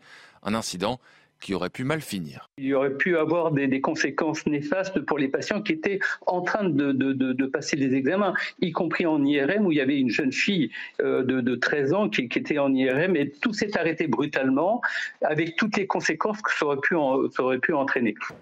Côté transport, la situation reste toujours très perturbée à la SNCF ce week-end. Amélioration en revanche pour les lignes du métro parisien. Situation toujours aussi compliquée pour ce qui concerne le secteur aérien. 20% des vols prévus ce week-end ont dû être annulés. Preuve que si la France n'est pas vraiment à l'arrêt, la mobilisation se fait tout de même ressentir et impacte le quotidien des Français. Est-ce qu'il n'y a pas le risque, Guillaume Bigot, de, l'action de trop qui, retournerait, qui pourrait retourner l'opinion publique contre les grévistes et la mobilisation? Si d'ailleurs dans la lettre euh, où le président de la République signifie vraiment stricto sensu une fin de non-recevoir et qu'il persiste et signe à dire aux syndicats qui ont pourtant bien gardé, disons, un mouvement social qui aurait pu être explosif, il y a un peu la volonté de piquer un peu le taureau pour voir s'il ne va pas, par hasard, un peu casser, euh, faire un peu de casse, etc. Ce qui permettrait évidemment de dire. Effectivement, l'exécutif espère le retournement de l'opinion publique, ça c'est Bien sûr. Bon, de là, euh, je pense que ce qu'on voit là dans ce, dans ce sujet, d'abord, je rappelle que les hôpitaux doivent avoir des groupes électrogènes, c'est quand même euh, un peu la base. Deuxièmement, que la fermeture de 500 lits d'hôpitaux depuis 2017 hein, et que la crise gravissime du service public hospitalier, c'est un peu plus dangereux pour ne pas parler des pertes de chance hein, des, des, gens avec cette folie covidiste. Ça me semble un peu plus grave comme impact sur la santé publique que malheureusement quelques, quelques euh, actions ah. mal ciblées par les syndicats qui ont voulu faire des coupures. De toute façon, ces coupures, elles sont, elles sont pas très légitimes. Vous, me dites attention de ne pas encore une fois accuser les syndicats d'invasion de sauterelles euh, dans le pays, comme a bah, C'est-à-dire que s'il y a euh, un, certain porte-parole du gouvernement, une fois parce qu'ils se sont trompés, qui s'est mis à l'arrêt, ça n'a rien à voir avec des choses beaucoup plus graves. Pour ne pas parler de l'élevage de rats dans Paris ou de trottinettes électriques, à comparer avec les, poubelles qui malheureusement encombrent la ville. Frédéric Durand. Non, globalement, je pense que la, tenue du mouvement est, euh, bonne. D'ailleurs, le, le président, vous le disiez dans sa lettre, le le, reconnaît lui-même. Euh, il faut rendre hommage à Paris, en tout cas Nunez, moi je le fais chaque fois, Bien sûr. Euh, puisque euh, apparemment ce qui était très simple pour Nunez, c'est-à-dire tenir les Black Blocs, était impossible pour l'Allemand. Donc on peut se poser des questions, même si on n'est pas complotiste, on peut se demander si à l'époque on ne laissait pas un peu faire histoire de pourrir le mouvement. Vous savez, il y a, Frédéric, il y a un très grand complotiste dans l'histoire qui s'appelle Machiavel. Hein. Ça, c'est le théoricien du complotisme. Euh, donc, euh, donc, donc, voilà, il y a une globalement une tenue. Il faut, il faut se garder de certains actes. Et là, il était volontaire, mais effectivement, qui pourrait faire dire à l'opinion. D'ailleurs, d'ailleurs, le, gouvernement s'en sert aussi, qui pourrait faire dire à l'opinion, euh, aïe aïe aïe, là, on tombe dans quelque chose qu'on ne reconnaît pas, parce que les gens sont d'accord avec ce mouvement. Ils sont d'accord, y compris avec les blocages, parce que les chiffres sur le blocage, c'est en fait, ils sont exceptionnels. Même s'ils sont pas ultra majoritaires, ils sont exceptionnels. 56 voilà, de Français qui sont Voilà, mais, mais à une époque, jamais jamais vous auriez eu ça. Euh, hmm. Donc c'est qu'il y a vraiment là, ça dit la profondeur du mécontentement. Et moi, je reste toujours surpris lorsqu'on me dit mais non, Macron ne bougera pas, le gouvernement ne bougera pas. Mais en, réalité, c'est faux. Il ne, il ne bougera pas jusqu'à un certain moment. Mais si demain le pays est réellement bloqué, il sera obligé de. Ce que j'allais dire, le problème actuellement, c'est que les blocages embêtent les Français, mais pas suffisamment pour faire plier le gouvernement. Et puis surtout, de, de l'autre côté, ils voient bien l'enjeu civilisationnel qui, qui, est en phase 2. C'est-à-dire que les Français, ils sont pas idiots, ils savent peser les choses aussi. Ils savent qu'il y a certains sacrifices à faire parfois pour obtenir des choses. Ils sont pas, ils sont pas bêtes. Donc, je pense que l'entêtement euh, du gouvernement c'est, euh, et de Macron, euh, c'est un risque qu'il fait courir à la société tout entière aujourd'hui. Mais Frédéric, oh, pardon. Non, non, est-ce que, est que, Frédéric, à votre avis, c'est pas le, le succès de, du mouvement social, c'est pas justement qu'ils n'ont pas mis à l'arrêt le pays et qu'ils n'ont pas retourné l'opinion publique? Contre eux. Ah ben, et ensuite, est-ce que, le pays est vraiment à l'arrêt? Il n'est pas à l'arrêt, il est ah ralenti. ben, complètement, il n'est pas à l'arrêt. C'est pour ça d'ailleurs que les gens se disent, mais euh, c'est pour ça qu'ils continuent de le soutenir. Vous savez, là, on a eu une mmh. révision. Parce que qu'est-ce qu'ils voient en face? Ils voient quelque chose d'assez aberrant. On a, on a révisé tous les, les outils institutionnels pour empêcher le débat. C'est-à-dire, on a eu le 47.1, le 44.3, le 49.3 qu'on connaissait déjà. Mais dans cette inflation de normes-là, il y a quand même l'aveu de faiblesse extraordinaire du gouvernement. Ce qu'on a entendu au Sénat en disant on va faire des votes bloqués, etc. Les gens se disent, mais ils veulent pas de la démocratie, ils ils veulent pas de notre N'allez pas plus loin là-dessus parce qu'on va, on va en parler ah, dans, quelques instants. Tout d'abord, parmi les, désagréments, euh, je parle de désagréments, pas de blocage littéralement causés par, euh, par ces grèves, les rues de Paris jonchées de déchets. Euh, ça nous a presque valu le retard de Guillaume Bigot euh, ce matin derrière un, camion poubelle. Donc pour ceux qui ont pu traverser euh, la capitale ces dernières heures, on a désormais près de 5000 tonnes de déchets, d'ordures qui s'accumulent après cinq jours de mobilisation, mobilisation des éboueurs et aussi du personnel des centres d'incinération. On est justement en ligne avec Ludovic Francéchet. Bonjour, merci d'être avec nous ce matin. On vous appelle parce que vous êtes vous-même éboueur, non syndiqué. On vous connaît aussi sur les euh, réseaux sociaux, justement, parce que vous faites beaucoup de pédagogie autour du ramassage des, déchets. On sait que vous portez vraiment à cœur votre métier, et ça, on n'en doute pas un seul instant. Pourtant, Pourtant, pourtant, vous faites partie des gens euh, qui sont euh, en grève en ce moment. 5000 tonnes de déchets qui s'accumulent dans Paris, je le disais à l'instant, l'image est insupportable pour les Parisiens qui n'ont rien demandé. Est-ce que cette image, à vous, vous êtes aussi supportable? Alors, Bonjour. Et euh, je voudrais faire juste une petite précision à Monsieur Bigot. Euh, Paris n'élève pas des rats. C'est nous qui entretenons, qui entretenons les rats en leur donnant à manger justement en finissant pas notre sandwich. Et euh, quand on finit pas notre nourriture, le rat il est intelligent ah et du coup il va venir dessus. Voilà, je voulais préciser. Non, mais c'était un petit trait d'humour. C'était, je pense que le rat est malheureusement plus intelligent. vous dit ça parce que Ludovic Françaischette a très à cœur le, nettoyage des rues de Paris et il a bien raison effectivement. C'est que bon, certains Français n'ont pas parisiens surtout n'ont pas un comportement civil évidemment dans les rues. Euh, Ludovic Français Du coup, bien évidemment, alors moi je parle juste en mon nom, d'accord Je ne suis pas syndiqué, je ne suis pas dans la politique ni rien du tout, mais je parle de mon ressenti à moi. Et bien évidemment, ça me met hors de moi de voir tout ça, de voir tous ces déchets qui jonchent les rues, etc. Mais ça va continuer. Pourquoi? Parce que le gouvernement ne fait rien, ne nous entend pas. Donc on continuera à agir ainsi parce que c'est notre seul moyen de pression pour pouvoir faire bouger les choses, tout simplement. Bien évidemment, je suis contre ce système, mais on n'a pas le choix. C'est comme ça qu'on doit agir. On arrête de travailler, donc on arrête de collecter les déchets. Et moi, aujourd'hui, j'ai décidé de faire grève. Je vais rejoindre mes collègues euh, à Ivry qui sont en train de, ils bloquer les incinérateurs. Et oui, je soutiens tout ça et, il le faut, il le faut. Moi, je me vois pas travailler, j'exagère un petit peu, hein, mais à 70 ans, avec mon roule-sac, en train de passer, pincer les déchets avec le balai. J'adore mon métier, bien évidemment. Hein. Mais vous savez, je me lève avec mes doigts qui sont engourdis le matin. Comment ça va être à 70 ans?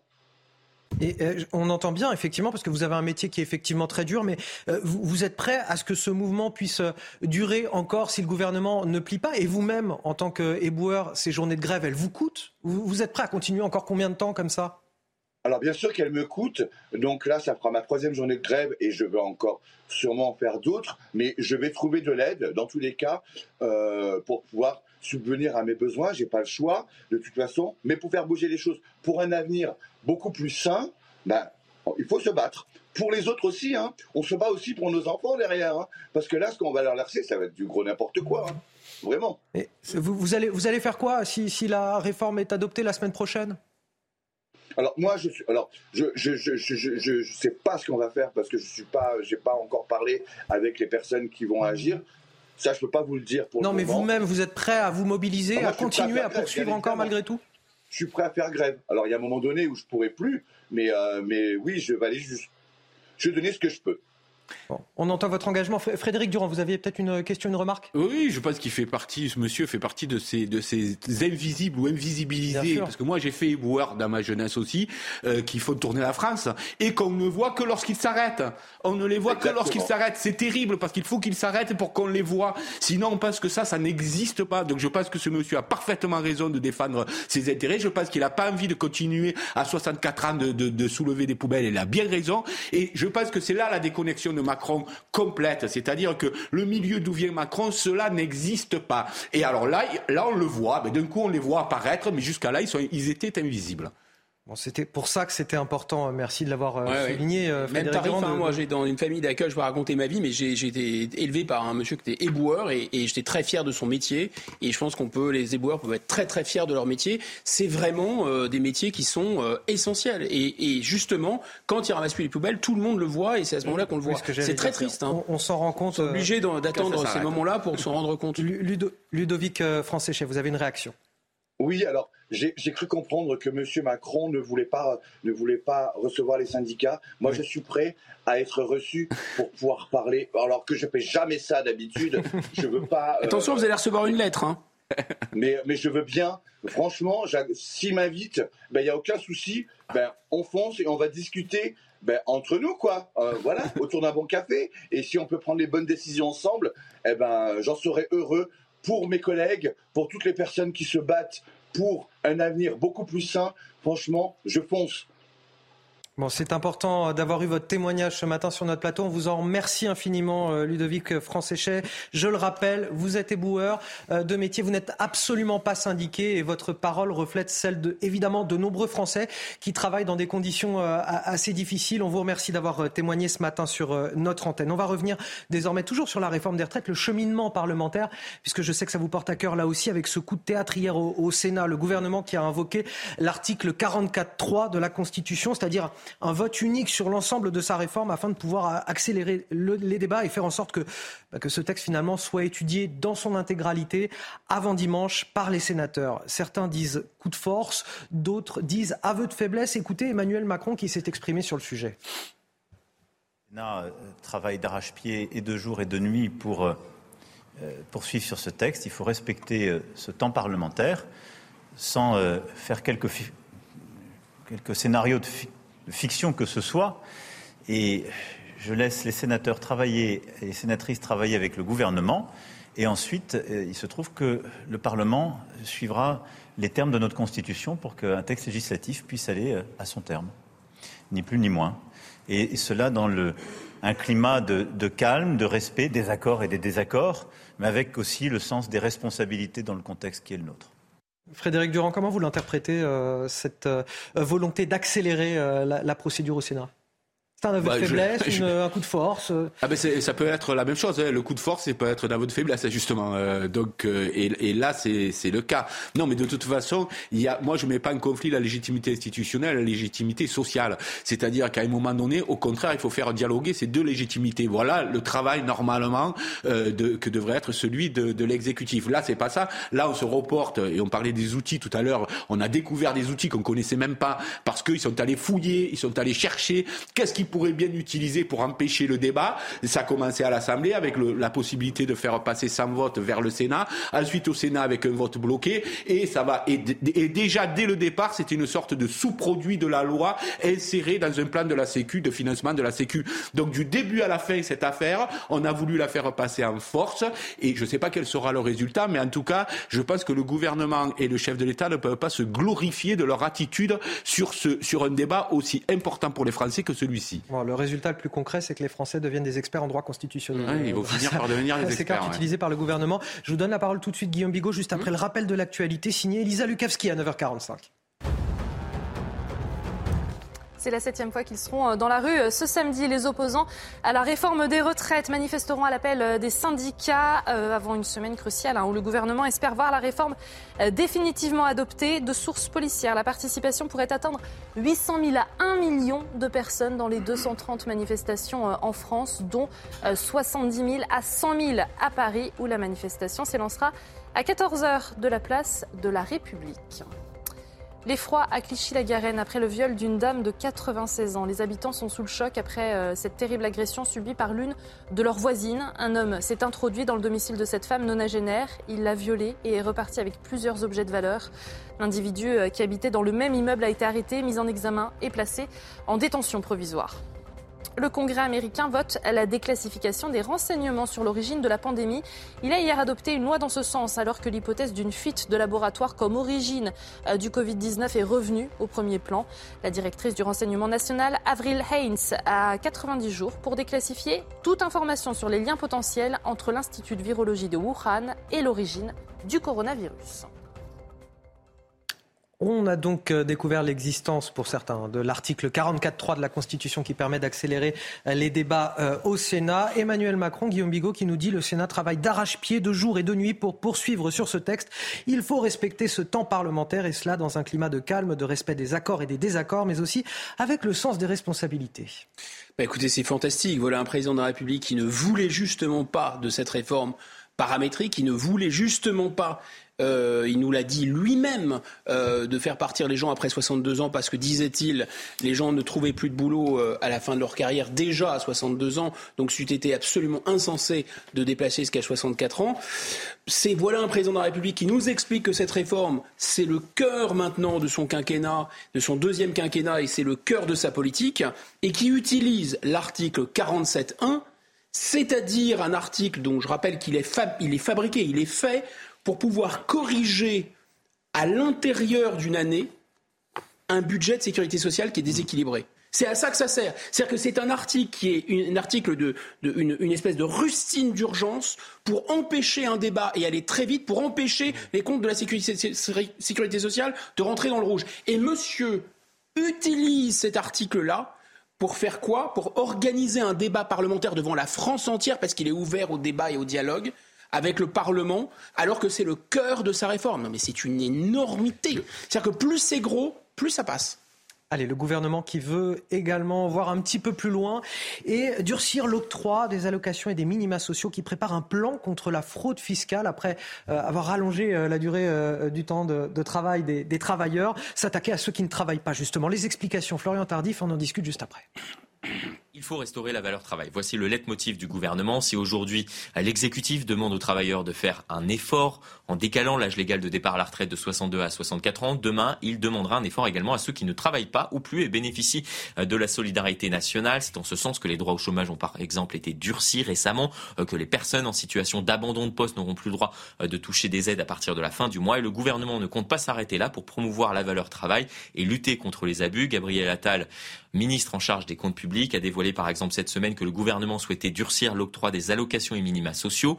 Aujourd'hui, pour toucher le minimum vieillesse ou les allocations familiales par exemple, il suffit euh, de passer six mois par an en France. Demain, eh bien, ça sera neuf.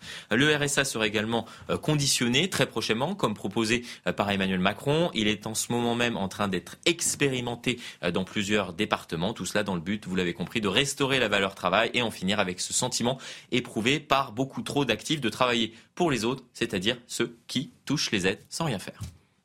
Très rapidement, autre chantier qui arrive derrière du coup. Oui, oui. Donc moi je pense que de toute façon il faut punir toutes les fraudes. On est bien d'accord sur ça, mais je trouve assez euh, pas comique, assez finalement assez naturel que, l'ancien banquier qu'il est, qui connaît pourtant très bien la fraude fiscale entre 60 et 80 milliards par an, euh, euh, enfin l'évasion fiscale, la fraude fiscale autour de 15 milliards, et qui s'attaque là finalement à ce à quoi il faut s'attaquer, mais qu'il, qu'il en fasse une priorité économique et financière me semble être ridicule.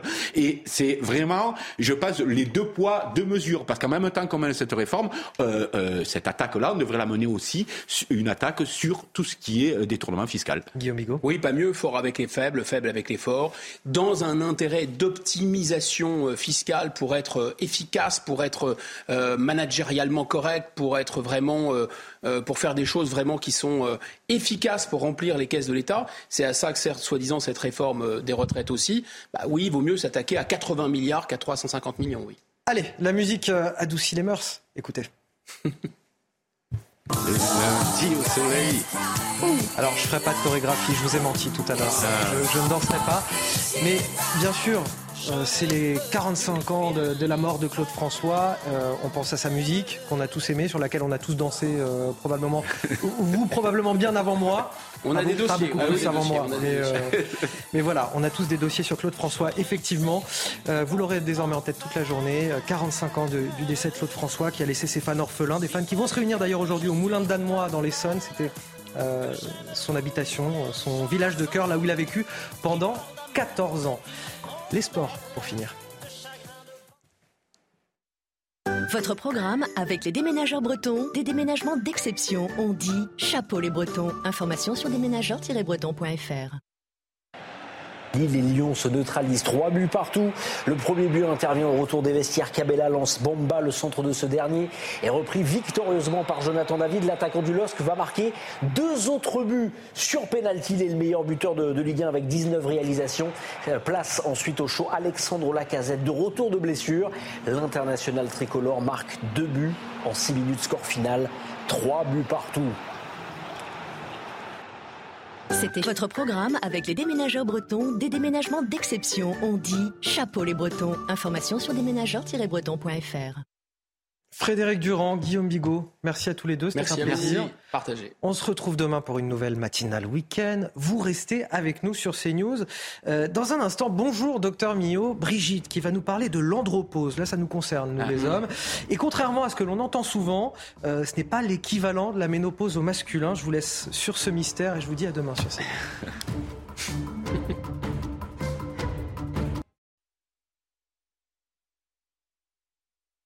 La météo avec Groupe Verlaine. Installateur de panneaux solaires Thomson, garantie 25 ans. Groupe Verlaine, connectons nos énergies. Bonjour à tous. Une météo à nouveau perturbée en cet après-midi due à la tempête Larissa, justement, qui va apporter encore des vents tempétueux à plus de 110 km heure, surtout entre Corse et continent. Ça commencera à faiblir euh, par le sud-ouest, mais c'est pareil, encore de fortes rafales, 90 km heure en vallée de la Garonne. Mais quand même, le soleil reviendra progressivement près de la Méditerranée. Les pluies resteront, quant à elles, soutenues en direction du sud-ouest, également près des Alpes, avec de la neige en abondance, ce qui peut conduire justement à un risque d'avalanche. Partout ailleurs, ça restera aussi humide. Sur les trois quarts du pays, on en a besoin. Les sols sont encore extrêmement secs, à l'exception peut-être du quart nord-est où on pourrait avoir quelques timides éclaircies au fil des heures. Pour les températures très contrastées entre le nord et le sud, 7 degrés, euh, pas plus hein, pour la région de Metz, Reims ou encore pour la Bourgogne, 23 degrés pour la Riviera française. On est largement au-dessus de normal de saison, vous vous doutez bien, 13 degrés à Bordeaux, 14 degrés à Brest. Quant à la suite, eh bien, c'est une journée d'accalmie. Il faudra en profiter avant l'arrivée d'une autre perturbation. Donc, nous aurons davantage de soleil, évidemment, en direction du tiers sud, hein, des régions centrales vers les Pyrénées, encore une fois vers la Méditerranée. Et puis là, euh, l'arc atlantique qui commence à se couvrir. C'est l'amorce d'une nouvelle perturbation avec déjà des pluies un petit peu plus régulières vers la Bretagne. 15 degrés en moyenne pour la moitié nord, 19 degrés pour la moitié sud. Vous avez regardé la météo avec Groupe Verlaine. Isolation thermique par l'extérieur avec aide de l'État. Groupe Verlaine, connectons nos énergies. Bonjour à tous. L'essentiel de l'actualité de ce samedi 11 mars, c'est la septième fois qu'ils seront euh, dans la rue ce samedi. Les opposants à la réforme euh, des retraites manifesteront à l'appel des syndicats avant une semaine cruciale où le gouvernement espère voir la réforme définitivement adoptée. Euh, de sources policières, la participation pourrait atteindre 800 000 à 1 million de personnes dans les 230 manifestations prévues en France à Paris où l'on attend jusqu'à 100 000 euh, manifestants. Le cortège s'élancera à 14 h hein, de la place euh, de la République, direction la place de la Nation, en passant euh, par la Bastille. Les commerçants sur ce trajet prennent leurs précautions. Hein. Vous le voyez avant le passage du cortège, beaucoup d'entre eux craignent de voir leur boutique vandalisée, voire même détruite en cas de débordement. On les écoute préfecture, enfin la police est, venue pour nous signaler que euh, le parcours passait par, euh, par ici. Donc euh, voilà, pour pas prendre de risques, on préfère fermer plutôt que d'avoir peut-être une chance qu'elle soit cassée. On a déjà eu un, collègue qui s'est fait casser la vitrine de son agence et par sécurité, on préfère, on préfère fermer, barricader. L'effroi à Clichy-la-Garenne après euh, le viol d'une dame de 96 ans. Les habitants sont sous le choc. Hein. Après euh, la terrible agression subie par l'une de leurs voisines, un homme s'est introduit dans le domicile de cette femme euh, nonagénaire. Il l'a violée. Il est reparti avec plusieurs objets de valeur. L'individu qui habitait dans le même immeuble a été arrêté, mis en examen et placé en détention provisoire. Dans un instant, bonjour docteur Millot aujourd'hui. Brigitte Millot va nous parler de l'andropause. Très bonne journée sur CNews.